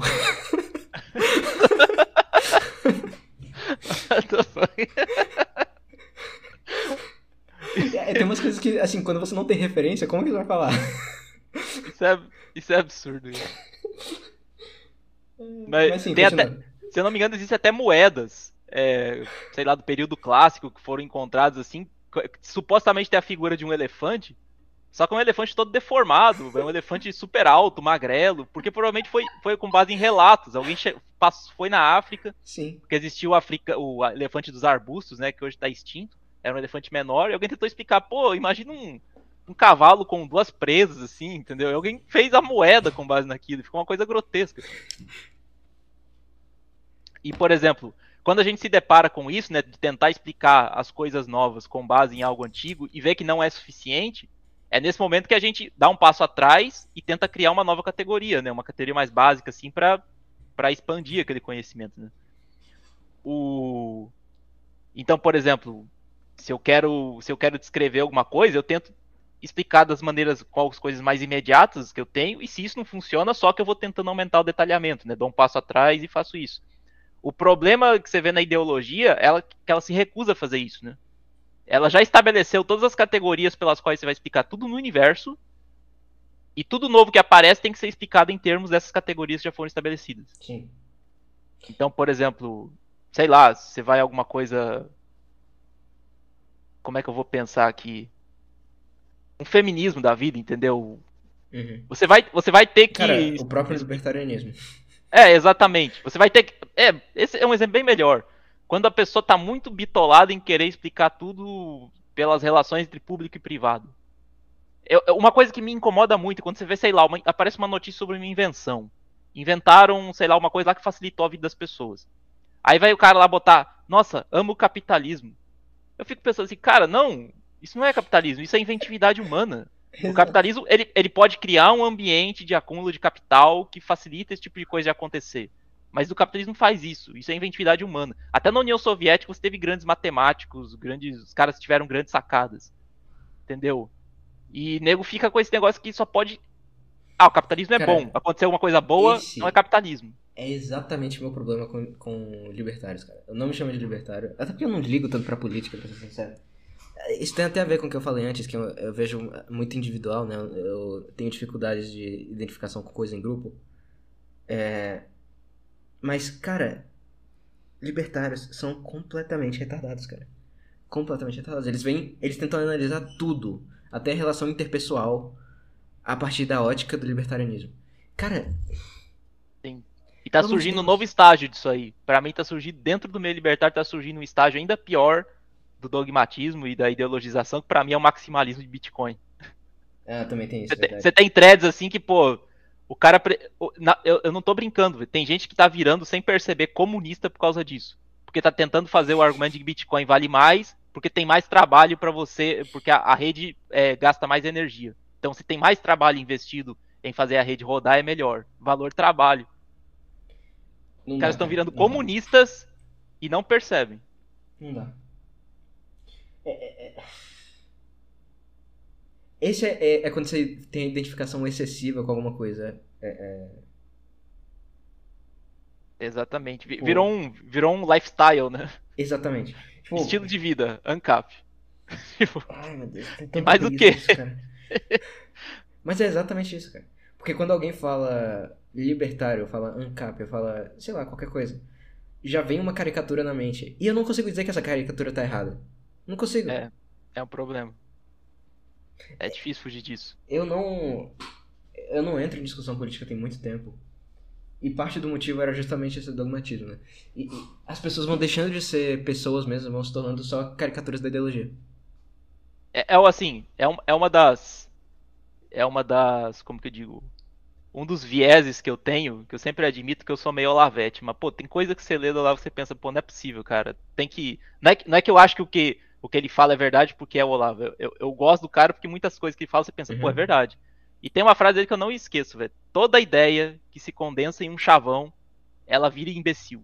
Não importa o quanto que ela esteja certa originalmente. Se a, se a ideia se, se condensou num chavão, ela virou Sim. idiota. Você vê o caso do imposto é roubo. É, é idiota, velho. É idiota. Você vai ser imbecil. É justamente aquela questão dos símbolos, porque virou um símbolo. E, a pessoa, e as pessoas perderam conexão, não tem ninguém mais com conexão com a ideia original. Sim, isso faz sentido. Isso faz sentido. É que nem. É, é... Especialmente, isso foi uma das coisas negativas da influência do Jordan Peterson na internet. Mas falar de arquétipo. Quando você encaixa alguma coisa no arquétipo, ok, tudo bem. Só que ela não. Isso não quer dizer que você explicou o fenômeno inteiro. É. isso, é uma, isso é uma coisa que me irrita bastante. Mas, felizmente não acontece tanto assim, mas eu já vi o suficiente para me incomodar. Cai naquele. Eu, eu entendo que cai naquele problema de, de argumento, entre aspas, por analogia. Que é uma das piores, uma hum. coisas que a pessoa mais tem mania de fazer, mais tem mania de fazer e não entende que não é um argumento. Sim. É, é até um problema com o tal do o Wegelin, né? Uh, muita é, gente não, gosta eu não dele. Conheço. Eu sei quem ele é, mas não conheço. É, é, durante um tempo, principalmente naquela época que o contra os acadêmicos era um pouco mais, tinha um pouco mais de força, falava-se muito dele na questão de críticas às ideologias, né? E se eu não me engano, na obra do Wegelin ele faz um paralelo entre entre os movimentos revolucionários do século ali 18, né, é, 18, 19 e o catarismo, que foi uma heresia do século 13, 12, no, no sul da França, né? heresia albigense. Em que ele, ele coloca que os dois seriam da mesma categoria de ideologia, porque, assim, da maneira que ele estudou lá, ele fala que ideologia é o que ele chama de imanentização do escaton, né? Para não, não para tirar um pouco essa questão de parecer bonita, é você materializar o fim último da humanidade. Eu tenho uma escatologia, né? Eu tenho uma, uma, uma ideia sobre para que a humanidade se destina, e em vez de esperar que isso aconteça, eu tento trazer isso para o presente. Então, tanto o comunismo faz isso, porque ele tem uma, uma ideia ah, sobre o. Sim, eu já li um pouco sobre isso num, num, livro de um historiador de religião, cara. Ele tá falando sobre escatologia e cosmogonia. Aí ele dá de exemplo como que ainda vive isso no século XX. Ele fala justamente de nazismo e comunismo. Exato, exato. Os dois têm uma ideia de, por exemplo, para que, que a humanidade se destina, né? Seja sim. a sociedade sem estado do comunismo, ou seja, por exemplo, a, o. Como é que fala?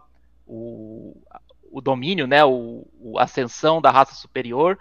E, o, e o ele faz, ele, ele faz esse paralelo com o catarismo, né, porque os cátaros tinham essa ideia de, por exemplo, ah, o mundo o mundo terreno ele é criado pelo demiurgo, né, que seria um, uma espécie de outro deus, ele é corrompido, então não faz sentido a gente tentar, é, como isso aqui vai acabar, né, como isso aqui não é bom, não faz sentido a gente tentar é, assim preservar isso aqui, né? Então tinha coisa, por exemplo, ah, se a pessoa tá doente, ela tá quase morrendo, ela não fazia nada para se tratar, esse tipo de coisa. Eles tinham essa ideia de, por exemplo, não se apegar a, a essa vida aqui de maneira mais extrema, né?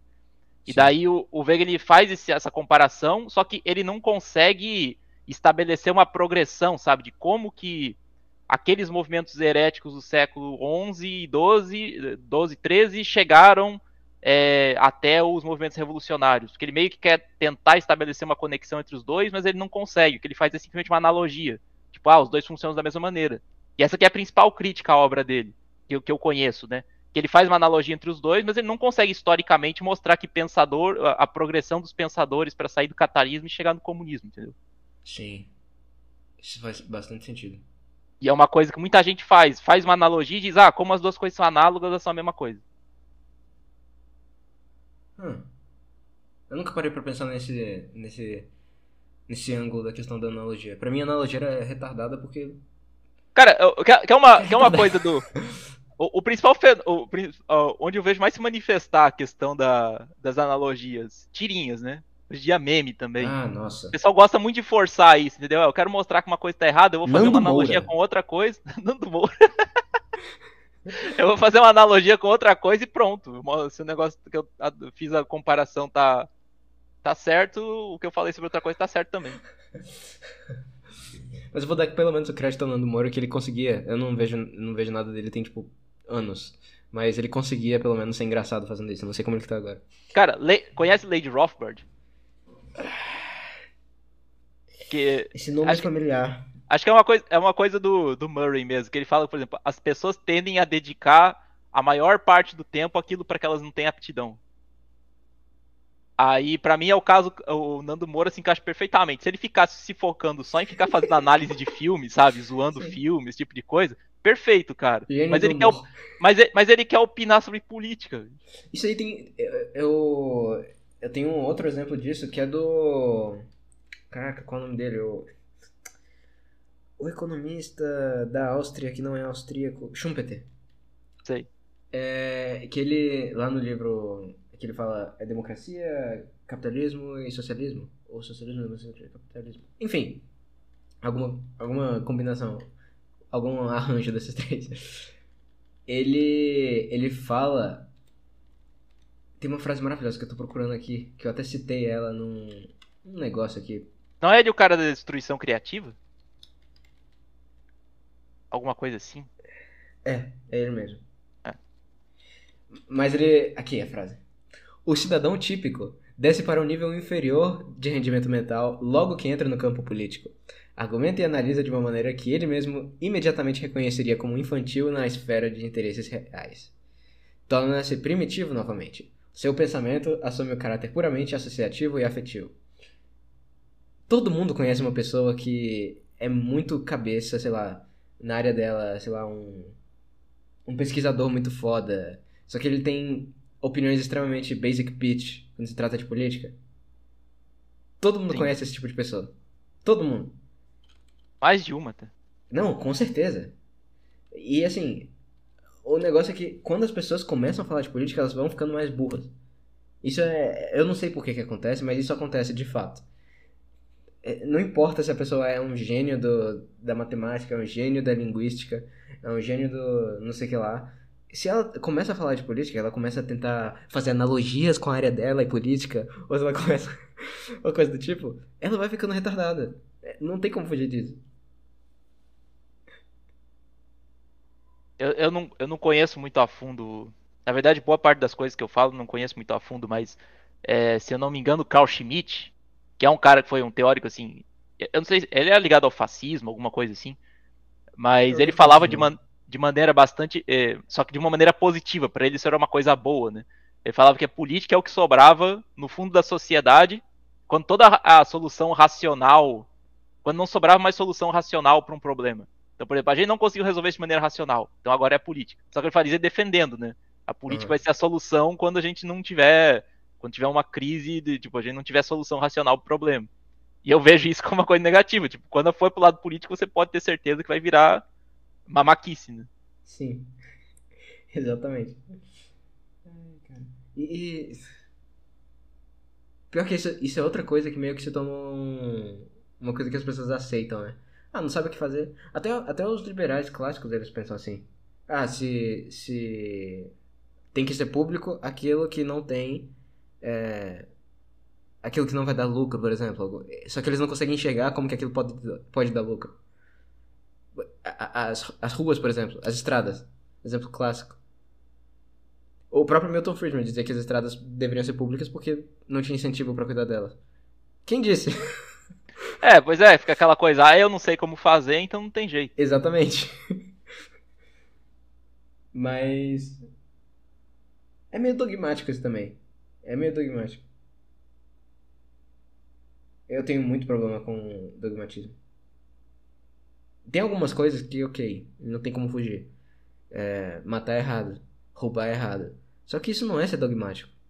Ser dogmático é começar, pelo menos não da maneira que eu, que eu não gosto. Sabe uma coisa que, de certo modo, eu posso dizer até que é dogmática, mas que assim, é aquela coisa que não tem como. Você vai ter que ir pela intuição, sabe? Não tem muito o que fazer. Você vai ter que escolher alguma coisa e vai ter que assumir como verdade Uhum. pra todo o resto. Tipo, a questão, por exemplo, do solipsismo. Como é que eu vou dizer que o cara tá realmente errado, entendeu? Uhum. E, por exemplo, ah, só existe eu no universo e todo o resto é ilusão da minha cabeça. Tipo, eu tô falando com você agora, assim, é, todas as pessoas com quem eu, com quem eu eu me encontro, interajo, alguma coisa assim. Ah, como é que eu posso saber É que isso não é uma delírio. criação do subconsciente? Mas aí fica aquela coisa, eu não tenho como provar exatamente, mas minha intuição diz, diz assim, eu não tenho como prever as ações da pessoa. E ela parece, por analogia, vamos dizer assim, ela parece muito comigo, né? Ela se, maneira, se move da mesma pessoa, ela reage de, de uma maneira realme- relativamente parecida. Ela parece. A gente parece. Mesmo que eu não consiga ler a mente dela, a gente consegue chegar num acordo sobre uma coisa, pelo menos concordar sobre discordar. Então minha intuição diz que ela parece ser um agente diferente de mim. Ela é uma coisa independente de mim e eu assumo isso pra todo o resto que eu faço. Só que eu não tenho como provar, entendeu? É. É, isso faz bastante sentido. Porque. É porque esse é o tipo de discussão que. Eu não entro porque pra mim não é útil, sabe? Nesse, nesse aspecto eu sou muito. é, prático, pragmático. Mas, mas só dando o exemplo assim de, por exemplo, pra mim, você pode dizer que isso de certa maneira é uma coisa, é um, é um dogma, assim, uma coisa que eu escolhi, ah, eu vou, eu vou assumir isso aqui Sim, sim, sim. e beleza, eu vou usar pra pragmático, todo o resto. E não tem muito como fugir, entendeu? Pra mim é um tipo de dogma necessário. Ou você escolhe que só existe você no mundo e haja da sua maneira aí, mas também se alguém bater em você não É porque reclame, porque é coisa da tem- sua Tem cabeça. no fundo um, um axioma, né? Um- Uma coisa Isso, que você assume. isso. Tudo tem. Se você não, não tiver um, você não age. Sim. Você não faz nada. Até mesmo ciência, né? Que você vai pensar, pô, que nem eu comentei. Principalmente ciência. É, a ciência vai assumir. O mundo é estruturado de maneira causal. Não tem como saber de fato, né? É. Mas parece ser o caso. Eu concordo, parece ser Inclusive, o eu caso. acho que esse é o argumento do Hume, né? Você vê. Você não vê a, a gravidade atuando, você vê a maçã em cima e a maçã embaixo. Exato. Mas é, é exatamente isso. Por uma questão de repetição, você induz isso, né? Você está induzindo. Exatamente. Você não tá vendo acontecer. Ai, cara, a questão de ciência é, é- Eu fico puto, porque as pessoas que mais falam de ciência, elas não sabem do que estão falando. Tipo, que é uma, discussões extremamente che- cheias de nuances. Que elas simplesmente assu- assumem ciência sim, sabe? E é um bom exemplo disso, inclusive. É um muito bom exemplo. Do, do Eu- das pessoas. Quando falam de dogmatismo da ciência, eu penso. Eu nunca esqueço de um TED Talk daquela. Como é que é mesmo o nome daquela mulher lá? Letícia Pasternak, Natália Pasternak. Conheço. Cara, pra mim, aquela palestra é, é- se tivesse, se existir um dicionário em vídeo, sabe? Você clicar no termo e ter um exemplo. Quando você clicar em condescendência, vai aparecer a foto dela. Porque sabe, é, é basicamente Urban assim, Dictionary. sim, é, é- a palestra mostrar não, mas é, tem que ter eu mereço dinheiro porque eu sou cientista e nós temos que fazer alguma coisa contra as pessoas que são anti-ciência e, tipo, foda-se. É, é a coisa mais revoltante que eu já vi na minha vida. Cara. que TED Talk é um, é um grande. um grande meme, né? Ah, eu acho até que se encontra alguma coisa boa lá. O, Não, o sim, formato, mas- o formato é problemático, né? Exatamente, esse muito que é o- rápido. Esse que é o, o problema.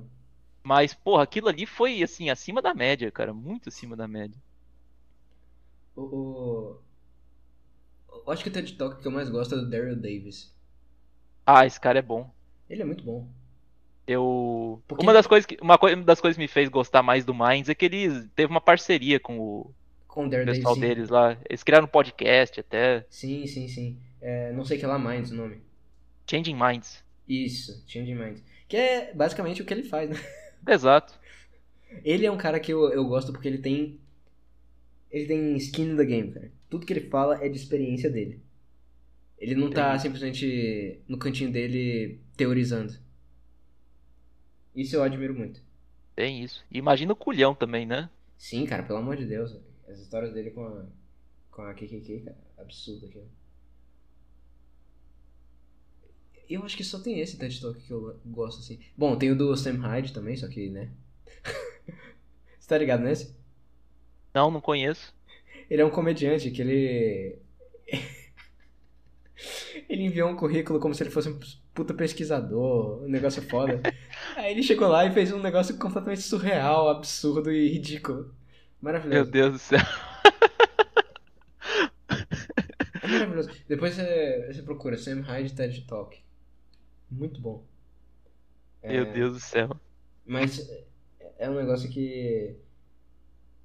Eu lembro de uma vez ter conversado com um cara Que ele falou. Eu, eu tinha sugerido pra ele assistir um vídeo do PewDiePie. Que é um vídeo que eu achava que. Era um vídeo que ele tava falando de assunto real, sério. Era sobre a questão dele. das tretas dele com a mídia em 2017. Sim.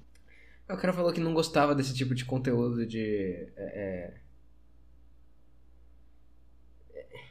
Ele tentou diminuir como uma coisa de entretenimento, sabe? Essa coisa da plebe e tal. Aí ele deu de exemplo TED, TEDx. Aí eu, cara. Que que. Por que, cara? Isso tá- isso só torna o que você falou muito pretencioso, porque de substância mesmo, não tem quase nada no TEDx. Pois é, muito. Não, não existe tempo nem pra elaborar alguma coisa. A não ser que seja um cara assim, com muito talento pra fazer isso. Geralmente, as coisas boas que saem desses, desse formato mais palestra e tal, eu acho que costuma ser série de palestras. É. Porque aí o cara tem toda um- uma estruturação que dá devido, a, é, a- devida atenção às coisas que, que merecem e tal. Não fica um formato meio se vira nos 30. É, o exemplo mais, mais conhecido, até que você tava comentando, queria que voltasse, é a Biblical Series, né? Sim. Do Sim. Jordan Peterson não podia parar de ficar se metendo com Daily Wire e falar de coisa Sim. fútil e voltar pra esse negócio, né? Cara, eu gosto muito de Jordan Peterson, só que a influência que ele teve em mim não tem nada a ver com as questões pelas quais ele é famoso. Tipo, o que eu mais gostei nele foi do negócio mais. Não é místico a palavra, mas. Foi da, o curso dele do Maps of Meaning. Que não tem nada a ver com política, não tem nada a ver com Twitter, que é o assunto principal favorito dele hoje. É, E assim, ele não volta pra esse formato de jeito nenhum, cara. Eu fico muito Pois puto é. com isso. É, o meu, meu medo é que ele tenha, até por causa de toda a situação dele, ele meio que tenha sido subvertido, vamos falar assim. É, e, É. tipo, empurraram tanto ele pra aquele lado que. É, e estão querendo, e tão querendo puxar ele pra perto por causa- pra usar a popularidade, né? O próprio Daily Wire lá, aquelas aquela coisa mais bem Shapiro, né? Querem puxar, puxar ele mais pra esse lado Sim. aí, o que é um problemão, né? Fama faz mal pras pessoas. Mas às, às vezes eu até, eu não quero eu não sou, que nem eu já falei, eu não sou daquele cara que acha que subversão é boa por si só, né? Ou você ser ser, como é que fala? É... Cara, me fugiu o termo. Mas você ser de, de- de nicho por si só é, é bom, mas às vezes ajuda. Uma coisa, uma coisa que que sei lá, hoje em dia acho que eu preferia ver a a nossa, agora eu, agora eu me quebrei. Mas, por exemplo, eu, eu, é que eu tô tentando pensar alguma maneira de encaixar o Stefan Molinot nesse papo. Eu até gosto do Ah. fato dele, dele, ter, dele ter virado um cara meio que escondido, né? Ele saiu um o pouco do problema do Molinó foi ele ter começado a falar de política, né? É, Foi exatamente esse problema. E logo depois que ele foi banido de toda a internet, ele disse: Ah, eu não quero mais falar de política. pois é. E foi uma coisa boa. Cara, eu já assisti Sim. uma, um vídeo dele de mais de três horas sobre a saúde mental, sobre saúde mental, sobre o- o- a crise da saúde mental nos Estados Unidos. E, tipo, é um vídeo bom pra caramba, entendeu? O cara tem a capacidade de fazer umas coisas com muita informação, assim. E o problema é que ele tentou, ele entrou muito na, na até no modismo do Trump, né? Que foi muita, muita gente caiu nessa e também Sim. Hoje em dia acho que tá cada vez pior, porque muitos libertários nos Estados Unidos não largaram o osso, né? Já estão pulando para outra coisa, e estão pulando para coisas até piores, fazer muita fazer muita amizadezinha com gente que ah, eles são dos nossos porque eles estão a favor da liberdade, são anti-guerra, esse tipo de coisa, que não é gente boa Sim. e sei lá. Inclusive, Mas você realmente- isso na, na, na sua live. É, eu comentei, cara. Cara, eles estão sendo. Tem, tem um cara que eu sigo bastante que é. Ele é o. Ele é o criador do Hopian.org. Que ele tá falando, cara, o. pra- por, por medo dos mencheviques do século XX, os libertários estão se aliando aos bolcheviques do século XXI. Que é basicamente ficar é, chilando, porra, Sim. The Grey Zone, é, Caitlyn Johnstone, um pessoal assim que, cara, é, é- é claramente esquerda raiz, entre aspas, mas não está nem um pouco afim de promover ideias de liberdade. O que eu acho que. É, é eu, eu entendo o que você está falando. E eu meio que concordo, só que eu também apontei com você lá na live. É que. De maneira Como... geral, fugir do mainstream é melhor, né? É, porque mostra que as pessoas ainda têm alguma individualidade. Porque Sim. É aquilo que você também comentou, que quando o negócio é sistematizado, o mainstream em si ele já fica. Ele é muito mais perigoso de fato do que qualquer coisa que esteja outsider, né? É. E. e... Quando tô. É porque assim, eu sou um cara que, no fundo, eu não ligo tanto pra posição política das pessoas. Meus amigos de mais longa data, assim, incluem de é, é esquerda mainstream, sabe? Des, de, desconstrução, cara, 4, até literalmente nova resistência, sabe? Então. Sim. E. eu.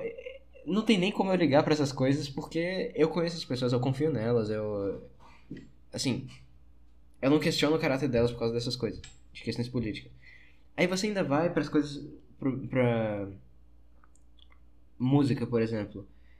Tem um, um cara chamado Charlie Hayden, que é um ele era, ele morreu em 2013, eu acho.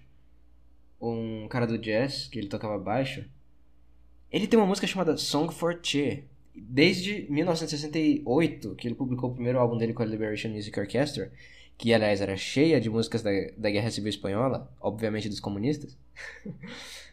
é, até o último álbum dele, que Not in Our Name, o nome, cheio de coisa comunista. Só que eu acho a música dele muito interessante. Então, o que eu acho que a, a, a diferença política desses extremos que não estão no, no, no bolo, digamos assim, no bolo mainstream, ela pode ser relevada desde que por uma coisa não política. Eu consigo admirar no, no Charlie Hayden a música dele, eu consigo admirar é, é, até a maneira romântica como ele construiu a carreira dele, ainda que a ideologia seja abominável, eu consigo ver que o cara tinha alma, sabe? e é isso que o mainstream não tem, cara. Alma. É muito difícil falar desses assuntos com qualquer pessoa média, porque é sempre o mesmo discursinho de sempre. É sempre o mesmo. Sabe? Não dá pra falar. É um problema que. Eu sou meio antissocial no geral, mas parte do motivo disso é porque eu não consigo ter conversa com as pessoas, não consigo ver. Elas não dão abertura para as coisas mais peculiares delas, para as individualidades delas. Então, quando alguém mostra, nem que seja só uma uma visão política causada claramente por daddy issues, eu já acho que tem alguma coisa positiva ali.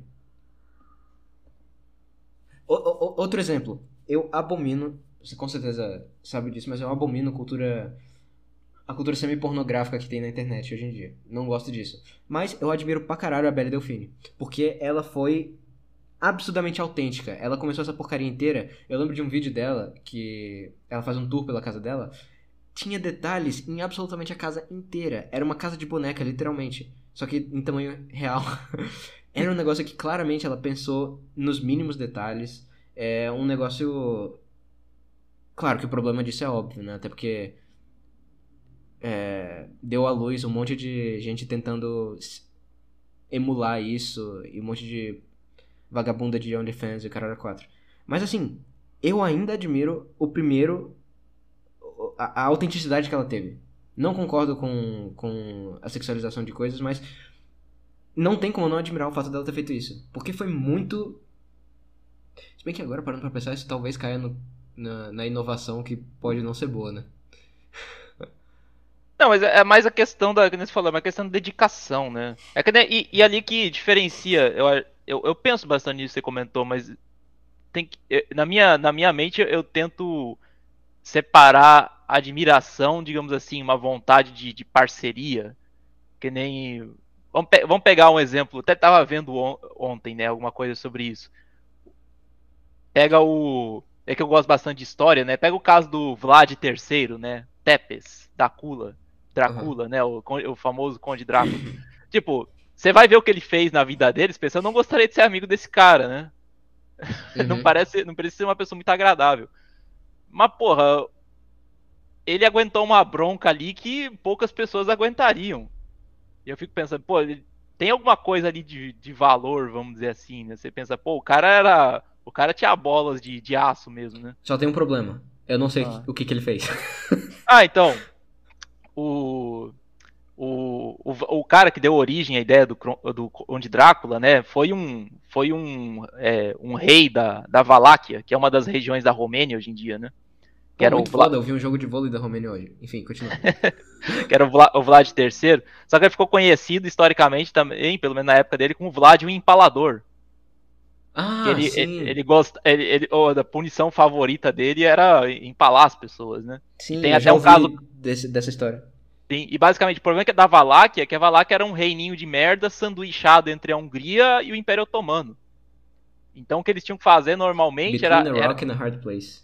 basicamente, eles tinham que ou é, ser vassalo de um ou de outro. E ele basicamente comprou a briga meio que com os dois, sabe? Uhum. E tem, tem até o caso clássico exemplo, ia até uma invasão, teve uma invasão é, otomana no território dele, ele basicamente, como ao longo dos anos ele tinha feito vários prisioneiros em pequenos conflitos ali, ele basicamente recebeu a invasão otomana, com, fez uma recepção de 20 mil pessoas empaladas, entendeu? Que eram os, os- que eram os, os prisioneiros que- de guerra otomanos dele. E aí você fica pensando, porra, Absolute Madman, não devia, não deve ser uma pessoa boa, mas fica pensando, pô, ou o cara era maluco, ele tinha muitas bolas, entendeu? Sim. É a diferença entre você não concordar com a pessoa e não concordar com a pessoa, mas respeitar ela. Pois é. Pegar um exemplo menos extremo, talvez, na, pra mim, Napoleão. Napoleão, pra mim, acho que ele, ele foi, ele pariu grande parte das merdas da Europa de hoje. Só que, pô, você não tem como tirar o mérito dele, entendeu? O que ele fez foi uma coisa meio. Cara, eu gosto de. Napoleão só porque teve muito desenvolvimento, desenvolvimento da engenharia na época. Também. Também. E o, E é próprio única senti- coisa que eu sei, eu não sei muito É, o próprio sentimento de companheirismo que ele desenvolveu com os generais dele é uma coisa assim, você vê a história e você fica admirado, sabe? Só que ao mesmo tempo ele meio que cagou a Europa no longo prazo. A Europa depois do Congresso de Viena foi foi início do fim ali. Cara, sabe o que eu acabei de lembrar?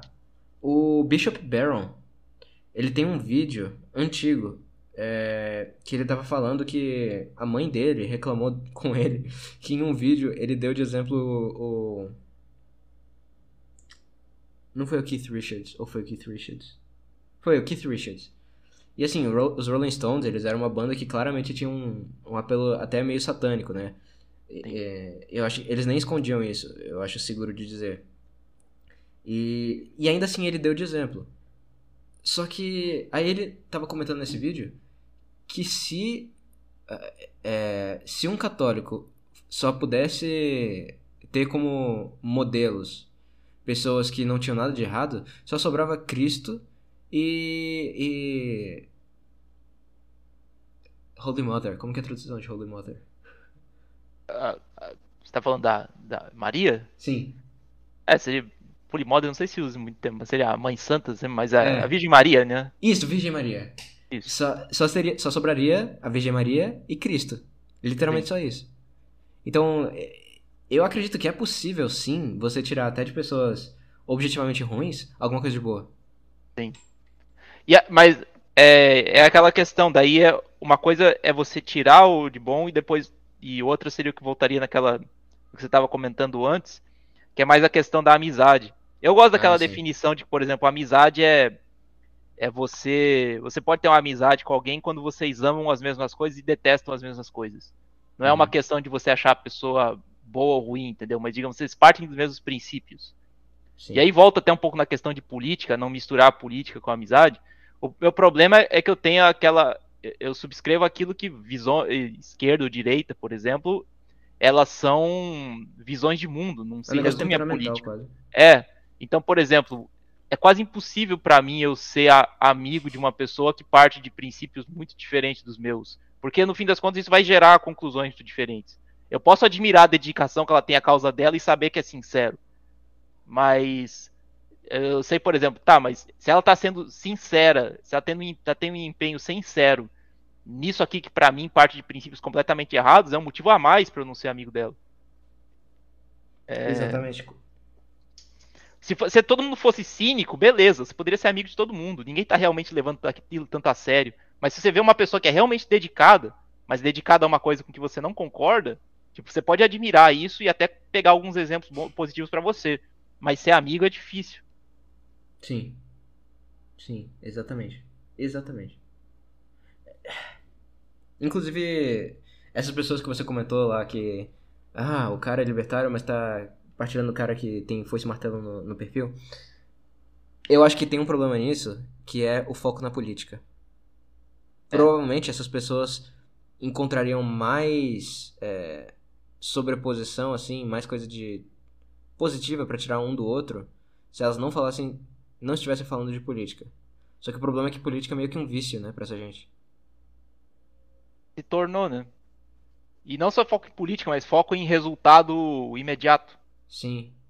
É, é, é muito. Muito curto prazo, muito. Pensar pequeno. Exatamente. Nossa, cara. Cara, e, e pensar. Você sabe como que eu entrei pro, pra essa, essas discussões políticas lá em 2012? 10 anos atrás? Nossa, eu tô velho. Não tenho nem ideia. Cara, eu tava no, na oitava série, nono ano. E a professora passou, de português, passou um livro pra uma prova. Sabe qual livro era? 1984. Meu Deus. Foi aí que começou tudo. Eu não me lembro da professora, mas. É, assim, eu sou grato a ela, porque eu, muita coisa que eu hoje considero importante pra mim veio por causa desse meu interesse em política. Que foi ela que começou de certa forma. Só que ao mesmo tempo é, é um negócio tão. É é a pecinha de dominó, sabe? Se derruba uma É um negócio insano, cara. Mataram Harambe Exatamente. 2022. Exatamente. E eu tava pensando nisso ontem, cara, que eu tava eu mandei pra você aqueles prints dos meus eh, negócios do Facebook. Da Surreal, conversa que eu cara. tinha com cogos. Cara, sim, surreal. Na época, eu não achava que aquilo era tão estranho assim, mas hoje em dia eu olho pra trás e penso, surreal, cara. Surreal. Não, mundo Tá ligado? pra caramba, cara. Você tá ligado o Takaki? Sim. É, é completamente biruta, né? Ah, É, eu tinha, lá, complicado o caso dele. Oi? Complicado o caso dele. Não, insano. E você não tem nem noção. Eu fui olhar minhas coisas do Facebook por causa disso. É, tem um bom tempo já, mais de um ano, eu acho. Eu. Eu conversava muito com o Takaki por volta de 2013 até 2015, por aí. É, eu acho que a última mensagem que eu troquei com ele foi em 2016 sobre futebol. E. E assim, a história, a, a lenda do Takaki cresceu a um nível muito absurdo. E como alguém que tava vendo as coisas acontecerem, eu garanto que muita coisa que as pessoas falam é errada. E é, é, um ano ou dois anos atrás, entre um ano e dois anos, apareceu uma pergunta no Quora sobre o Takaki. E eu sabia que ele tinha essa fama horrível, aí eu decidi responder e dar meu, meu crédito, né? Dar o, provar que eu tava. Então eu falei, pô. Assim, eu meio que tô me doxando, né? Falando disso, mas foda-se, não é como se fosse segredo de Estado. É, Mas eu falei, né? Ah, eu tinha muito contato com ele e a história que as pessoas conhecem, ela tá em maior parte errada. É, ele não veio pro Japão, por... oh, não veio do Japão pro Brasil por causa de um fake. É, Talvez você conheça a história do Barrichelli. Não, eu tô, eu tô um pouco por fora. Essa época eu já não tenho muito pouco conhecimento do que 2015, aconteceu. eu acho. Que eu meio que tava envolvido também, só que eu pulei fora antes de dar merda. Ele queria criar uma espécie de instituto liberal, só que para libertários, é, que se chamava Liberdade em Foco. E ele prometeu mundos e fundos pra Takaki, coisa que eu, eu não tava ciente, mas ainda assim eu achei meio fishy no geral o negócio. É, prometeu tipo trabalho, esse tipo de coisa, sabe? Aí quando o Takaki veio, chegou no Brasil não tinha absolutamente nada. Isso foi em 2015. É... Aí a história da Verônica, que todo mundo. Ah, que era o fake, né? Que todo mundo falava que ele veio pro Brasil por causa disso. Já tinha sido finalizado. Era isso que eu tava tentando encontrar. Cara, essa história é insana e provavelmente eu precisaria de um episódio inteiro do Cramercast só pra falar de tudo. E ainda faltaria coisa. Eu, eu sabia rever- que ele tinha saído daqui. Ele saiu daqui, foi pro Japão e voltou. Sim, sim. Ah. Ele, mas ele saiu daqui pro Japão muito tempo atrás. Muito, muito antes. Ah, entendi. E e as pessoas, de alguma forma, as pessoas conseguiram colocar na cabeça que ele veio pro Brasil por causa desse fake, né? Só que assim, eu sei quem era o fake, eu sei quem era a pessoa por trás do fake, eu sei de tudo isso. Esse fake, ele falava que era da Hungria, então não faria o menor sentido ele vir pro Brasil. E segundo, quando ele veio pro Brasil em 2015, a pessoa por trás do fake já tinha morrido. Caralho. Sim. É é uma história insana, cara. Insana. E detalhe, ele já sabia. Ele já sabia disso. Tinha meses que ele sabia. Então, assim, você vê que as pessoas elas vão, pegam uma narrativazinha e vão vão levando, levando, levando e chega num nível que já tá tão distante da realidade que nem faz mais sentido. Eu fiquei puto, inclusive, que essa minha esse texto que eu escrevi no, no essa- falando de- do que realmente tinha acontecido, foi até usado em um desses sites de fofoca, de subcelebridade, sabe? Tipo, os caras não entenderam absolutamente nada do que eu falei. Porque, assim, É tristeza. é. Mas enfim, o que eu tava contando da- história do Takaki é que ele, pra mim, é um caso perfeito disso de se identificar com a, com a ideologia por causa de algum. Eu não quero ficar especulando sobre a vida dele, mas a impressão que eu tinha era que ele tinha um, uma necessidade meio que de se autoafirmar como alguém. É, é, não de trabalho manual, sabe? Mas uma coisa mais intelectual e tal. E assim, ele se identificou tanto com isso que ele acabou caindo em todos os extremos possíveis. Primeiro, ele era anarcocapitalista. Aí depois, é, eu lembro de um caso específico, ele era pró-aborto. Aí do nada, ele passou a ser contra-aborto. E, o argumento dele era, é porque é uma vida. tipo, o cara era ferrenhamente a favor de aborto, do nada mudou de ideia. Ah, é só uma vida. É porque é uma vida. Tipo, ele não tava tão preocupado com a ideia em si, mas com o radicalismo. E isso é uma coisa que eu vejo pra caralho na internet. Esses católicos larpers que ficam. Teve uma parada que eu até é, dei RT lá no, no Twitter, eu acho. Que era a diferença de um cara que é católico desde a infância e cresceu como católico, e um católico que é de internet. É o católico que é desde criança. Pô, a gente tem que. Vamos ajudar aqui. Vamos criar essa comunidade aqui, vamos ajudar esses, esses pobres aqui que estão precisando. é, caridade e tal. Comunidade. Católico de internet. Ah, porque mulheres não podem dirigir, porque segundo. porque segundo a encíclica não sei quanto. É. Isso aí modesto. Exa- Exatamente, cara. A mulher tem que ficar em casa, não pode fazer nada, mas ao mesmo tempo ela tem que ser super gostosa, de Exato. alguma maneira. Exato, cara. Então, as pessoas. A internet, por mais que ela tenha. Eu fiz uma grande defesa dela no começo, né? Pra mim, ela foi muito importante. Mas ao mesmo tempo, as pessoas que não sabem usar acabam caindo nesse extremismo pelo extremismo. E eu acredito que isso faz as pessoas se identificarem muito com a política. Ok, vocês dois estão fora do mainstream. Mas isso não quer dizer. é, Vocês podem realmente ter certa conexão por causa disso e ter uma uma certa admiração. Ah, pelo menos essa pessoa manteve a posição dela, né? Mas isso no fundo não significa nada. Você pode ter certa admiração, mas isso não quer dizer que você é amiguinho dela. E o Takaki, convenhamos que. Porra, um monte de grupo que ele considerava parte deles acabou saindo de todos, né?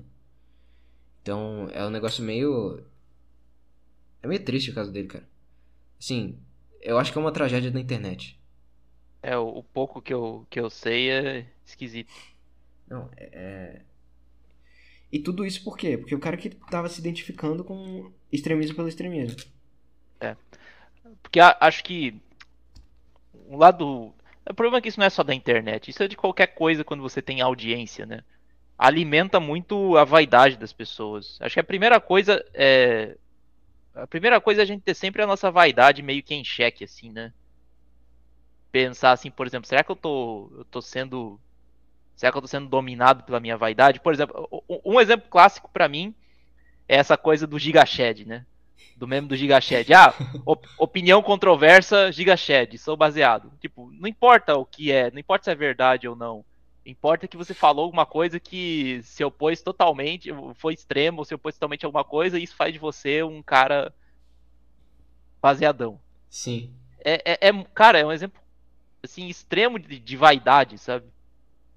É, não, não, a, a, preocupação primordial não é tá certo, tá errado. A preocupação primordial é ser baseado. E ser baseado é ser é, radical. Não só radical, mas ser como é, um contrarian, né? Ah, sim. Tem que sim, estar sim. me opondo a alguma coisa. Cara, é, às vezes eu faço isso, mas é quando eu quero irritar alguém. É o único motivo que pelo qual eu faço isso. Teve uma vez que um cara falou de. é, é, Como que era? Era um ateu Tips Fedora, sabe? Tô ligado. Aí ele tava falando que. Ah, música. É... Tava falando de música de crente, sabe? Essas coisas. Aí eu. Ah, cara, não sei se você sabe, mas Johann Sebastian Bach era, era protestante. Aí eu comecei a ir nesse argumento só porque sim, sabe? Porque aquele cara era muito irritante, só por causa disso. Então, esse tipo de contrarian eu sou a favor. Mas o. Quando o cara começa a se. Assim. Eu não quero falar se identificar, porque também não é isso.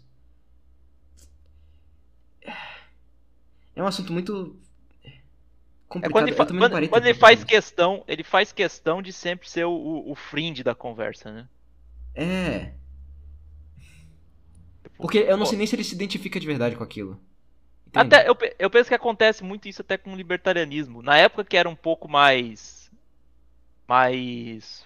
fora da curva, assim, um pouco mais Ed, você parecia que parecia que atraía mais gente. Aí depois, a partir do momento que começou a virar um pouco. teve crescer um pouco a comunidade, teve muito começou. muita gente começou a sair. E quando era mais. Exatamente. Eu conheço muita gente que deixou de ser libertário e passou a ser, sei lá. Facho. É, virou mainstream. Agora eu vou fazer a, a nova coisa Ed do momento é você ser facho. Aí começa esse papo. Sim. Sim, de uma hora pra outra, cara. De uma hora pra outra.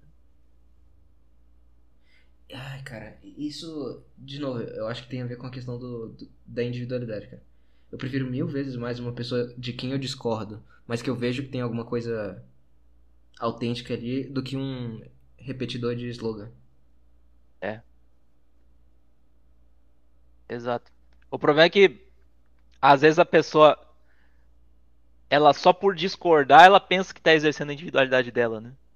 Mas muitas vezes ela discorda pra abraçar uma É outra contrário. coisa, né? É, É exatamente o contrário. Ela tá definindo o que ela pensa a partir do.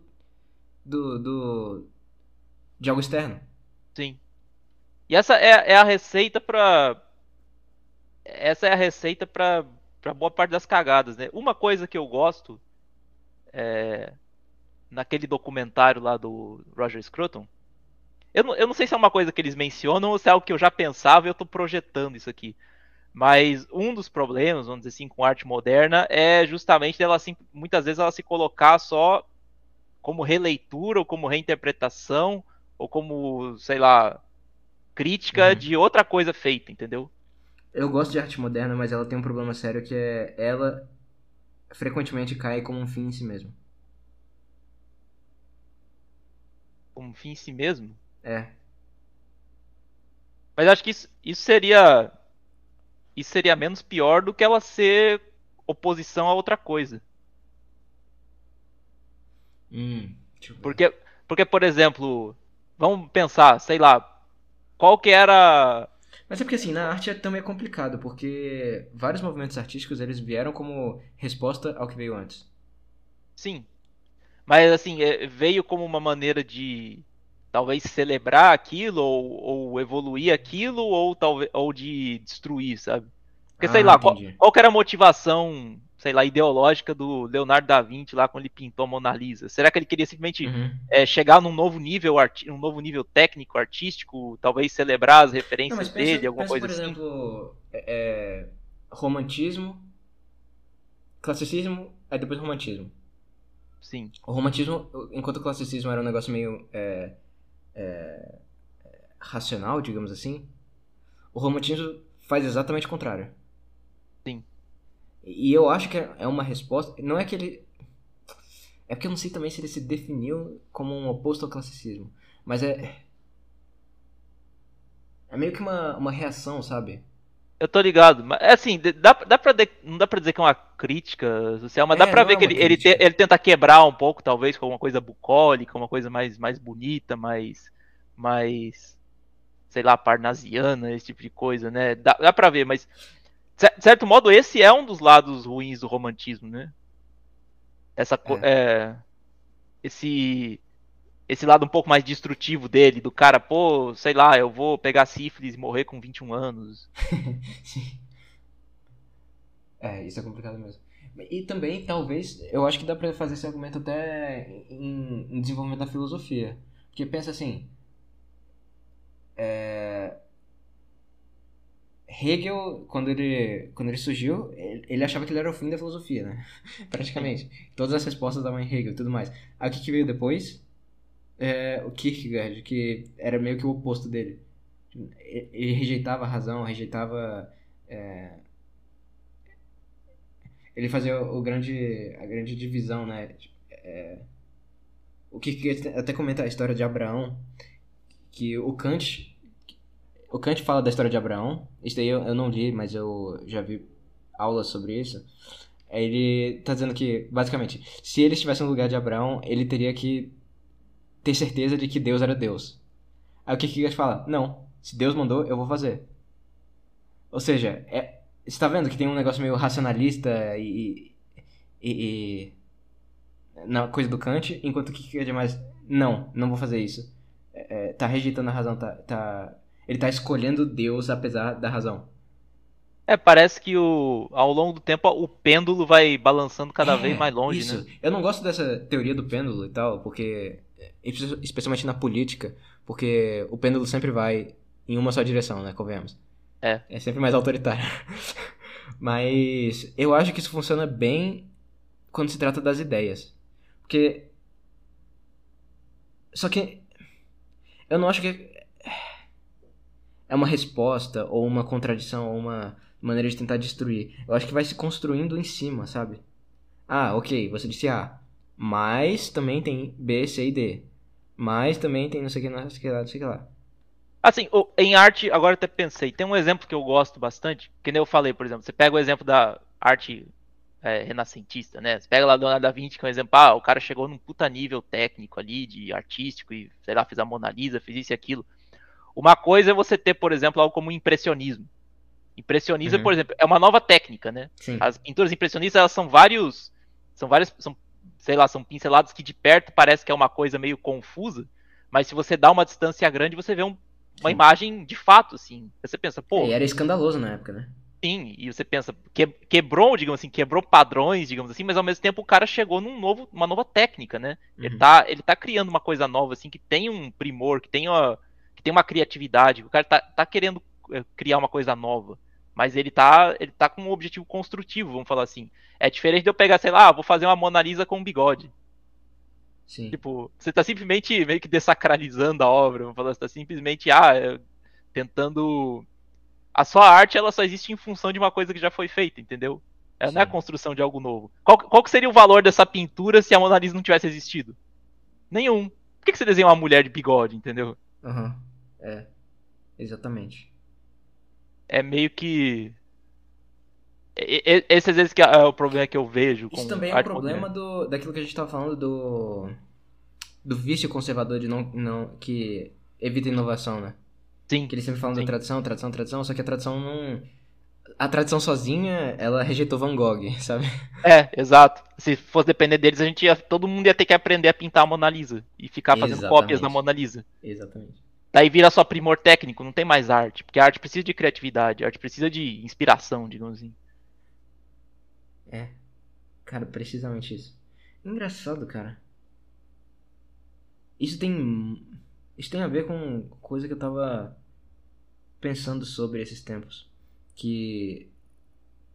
Eu. Uma coisa que eu tô. Um hábito que eu tô adquirindo é de escrever sobre as coisas que eu penso. Eu não publico quase, porque não. Até porque é muito confuso, são ideias meio que jogadas. E uma das coisas que eu tava escrevendo sobre era as minhas influências no geral. Sim. E elas frequentemente são contraditórias e e estranhas até para mim, sabe? Pelo menos no primeiro contato. Eu não rejeitei a coisa que eu, eu achava estranha. Na verdade, eu meio que abracei, né? Se eu rejeitasse, eu estaria meio que negando a minha própria identidade, sabe? Então não adianta você ficar. Rejeitar o Schoenberg, rejeitar, rejeitar é, compositores é, mais modernos, sabe? Não adianta você fazer isso. Você tem que pelo menos tentar é, é, engage com o negócio, sabe? É, lidar com ele, pelo menos tentar entender. Porque outro bom exemplo é o William Blake, cara. Quando o William Blake fez as pinturas dele, que hoje é todo conservador paga pau, aquilo era um escândalo. Assim, se, se eles tivessem parado na época para tentar compreender o negócio, teria sido absorvido muito mais, sabe? Pois é.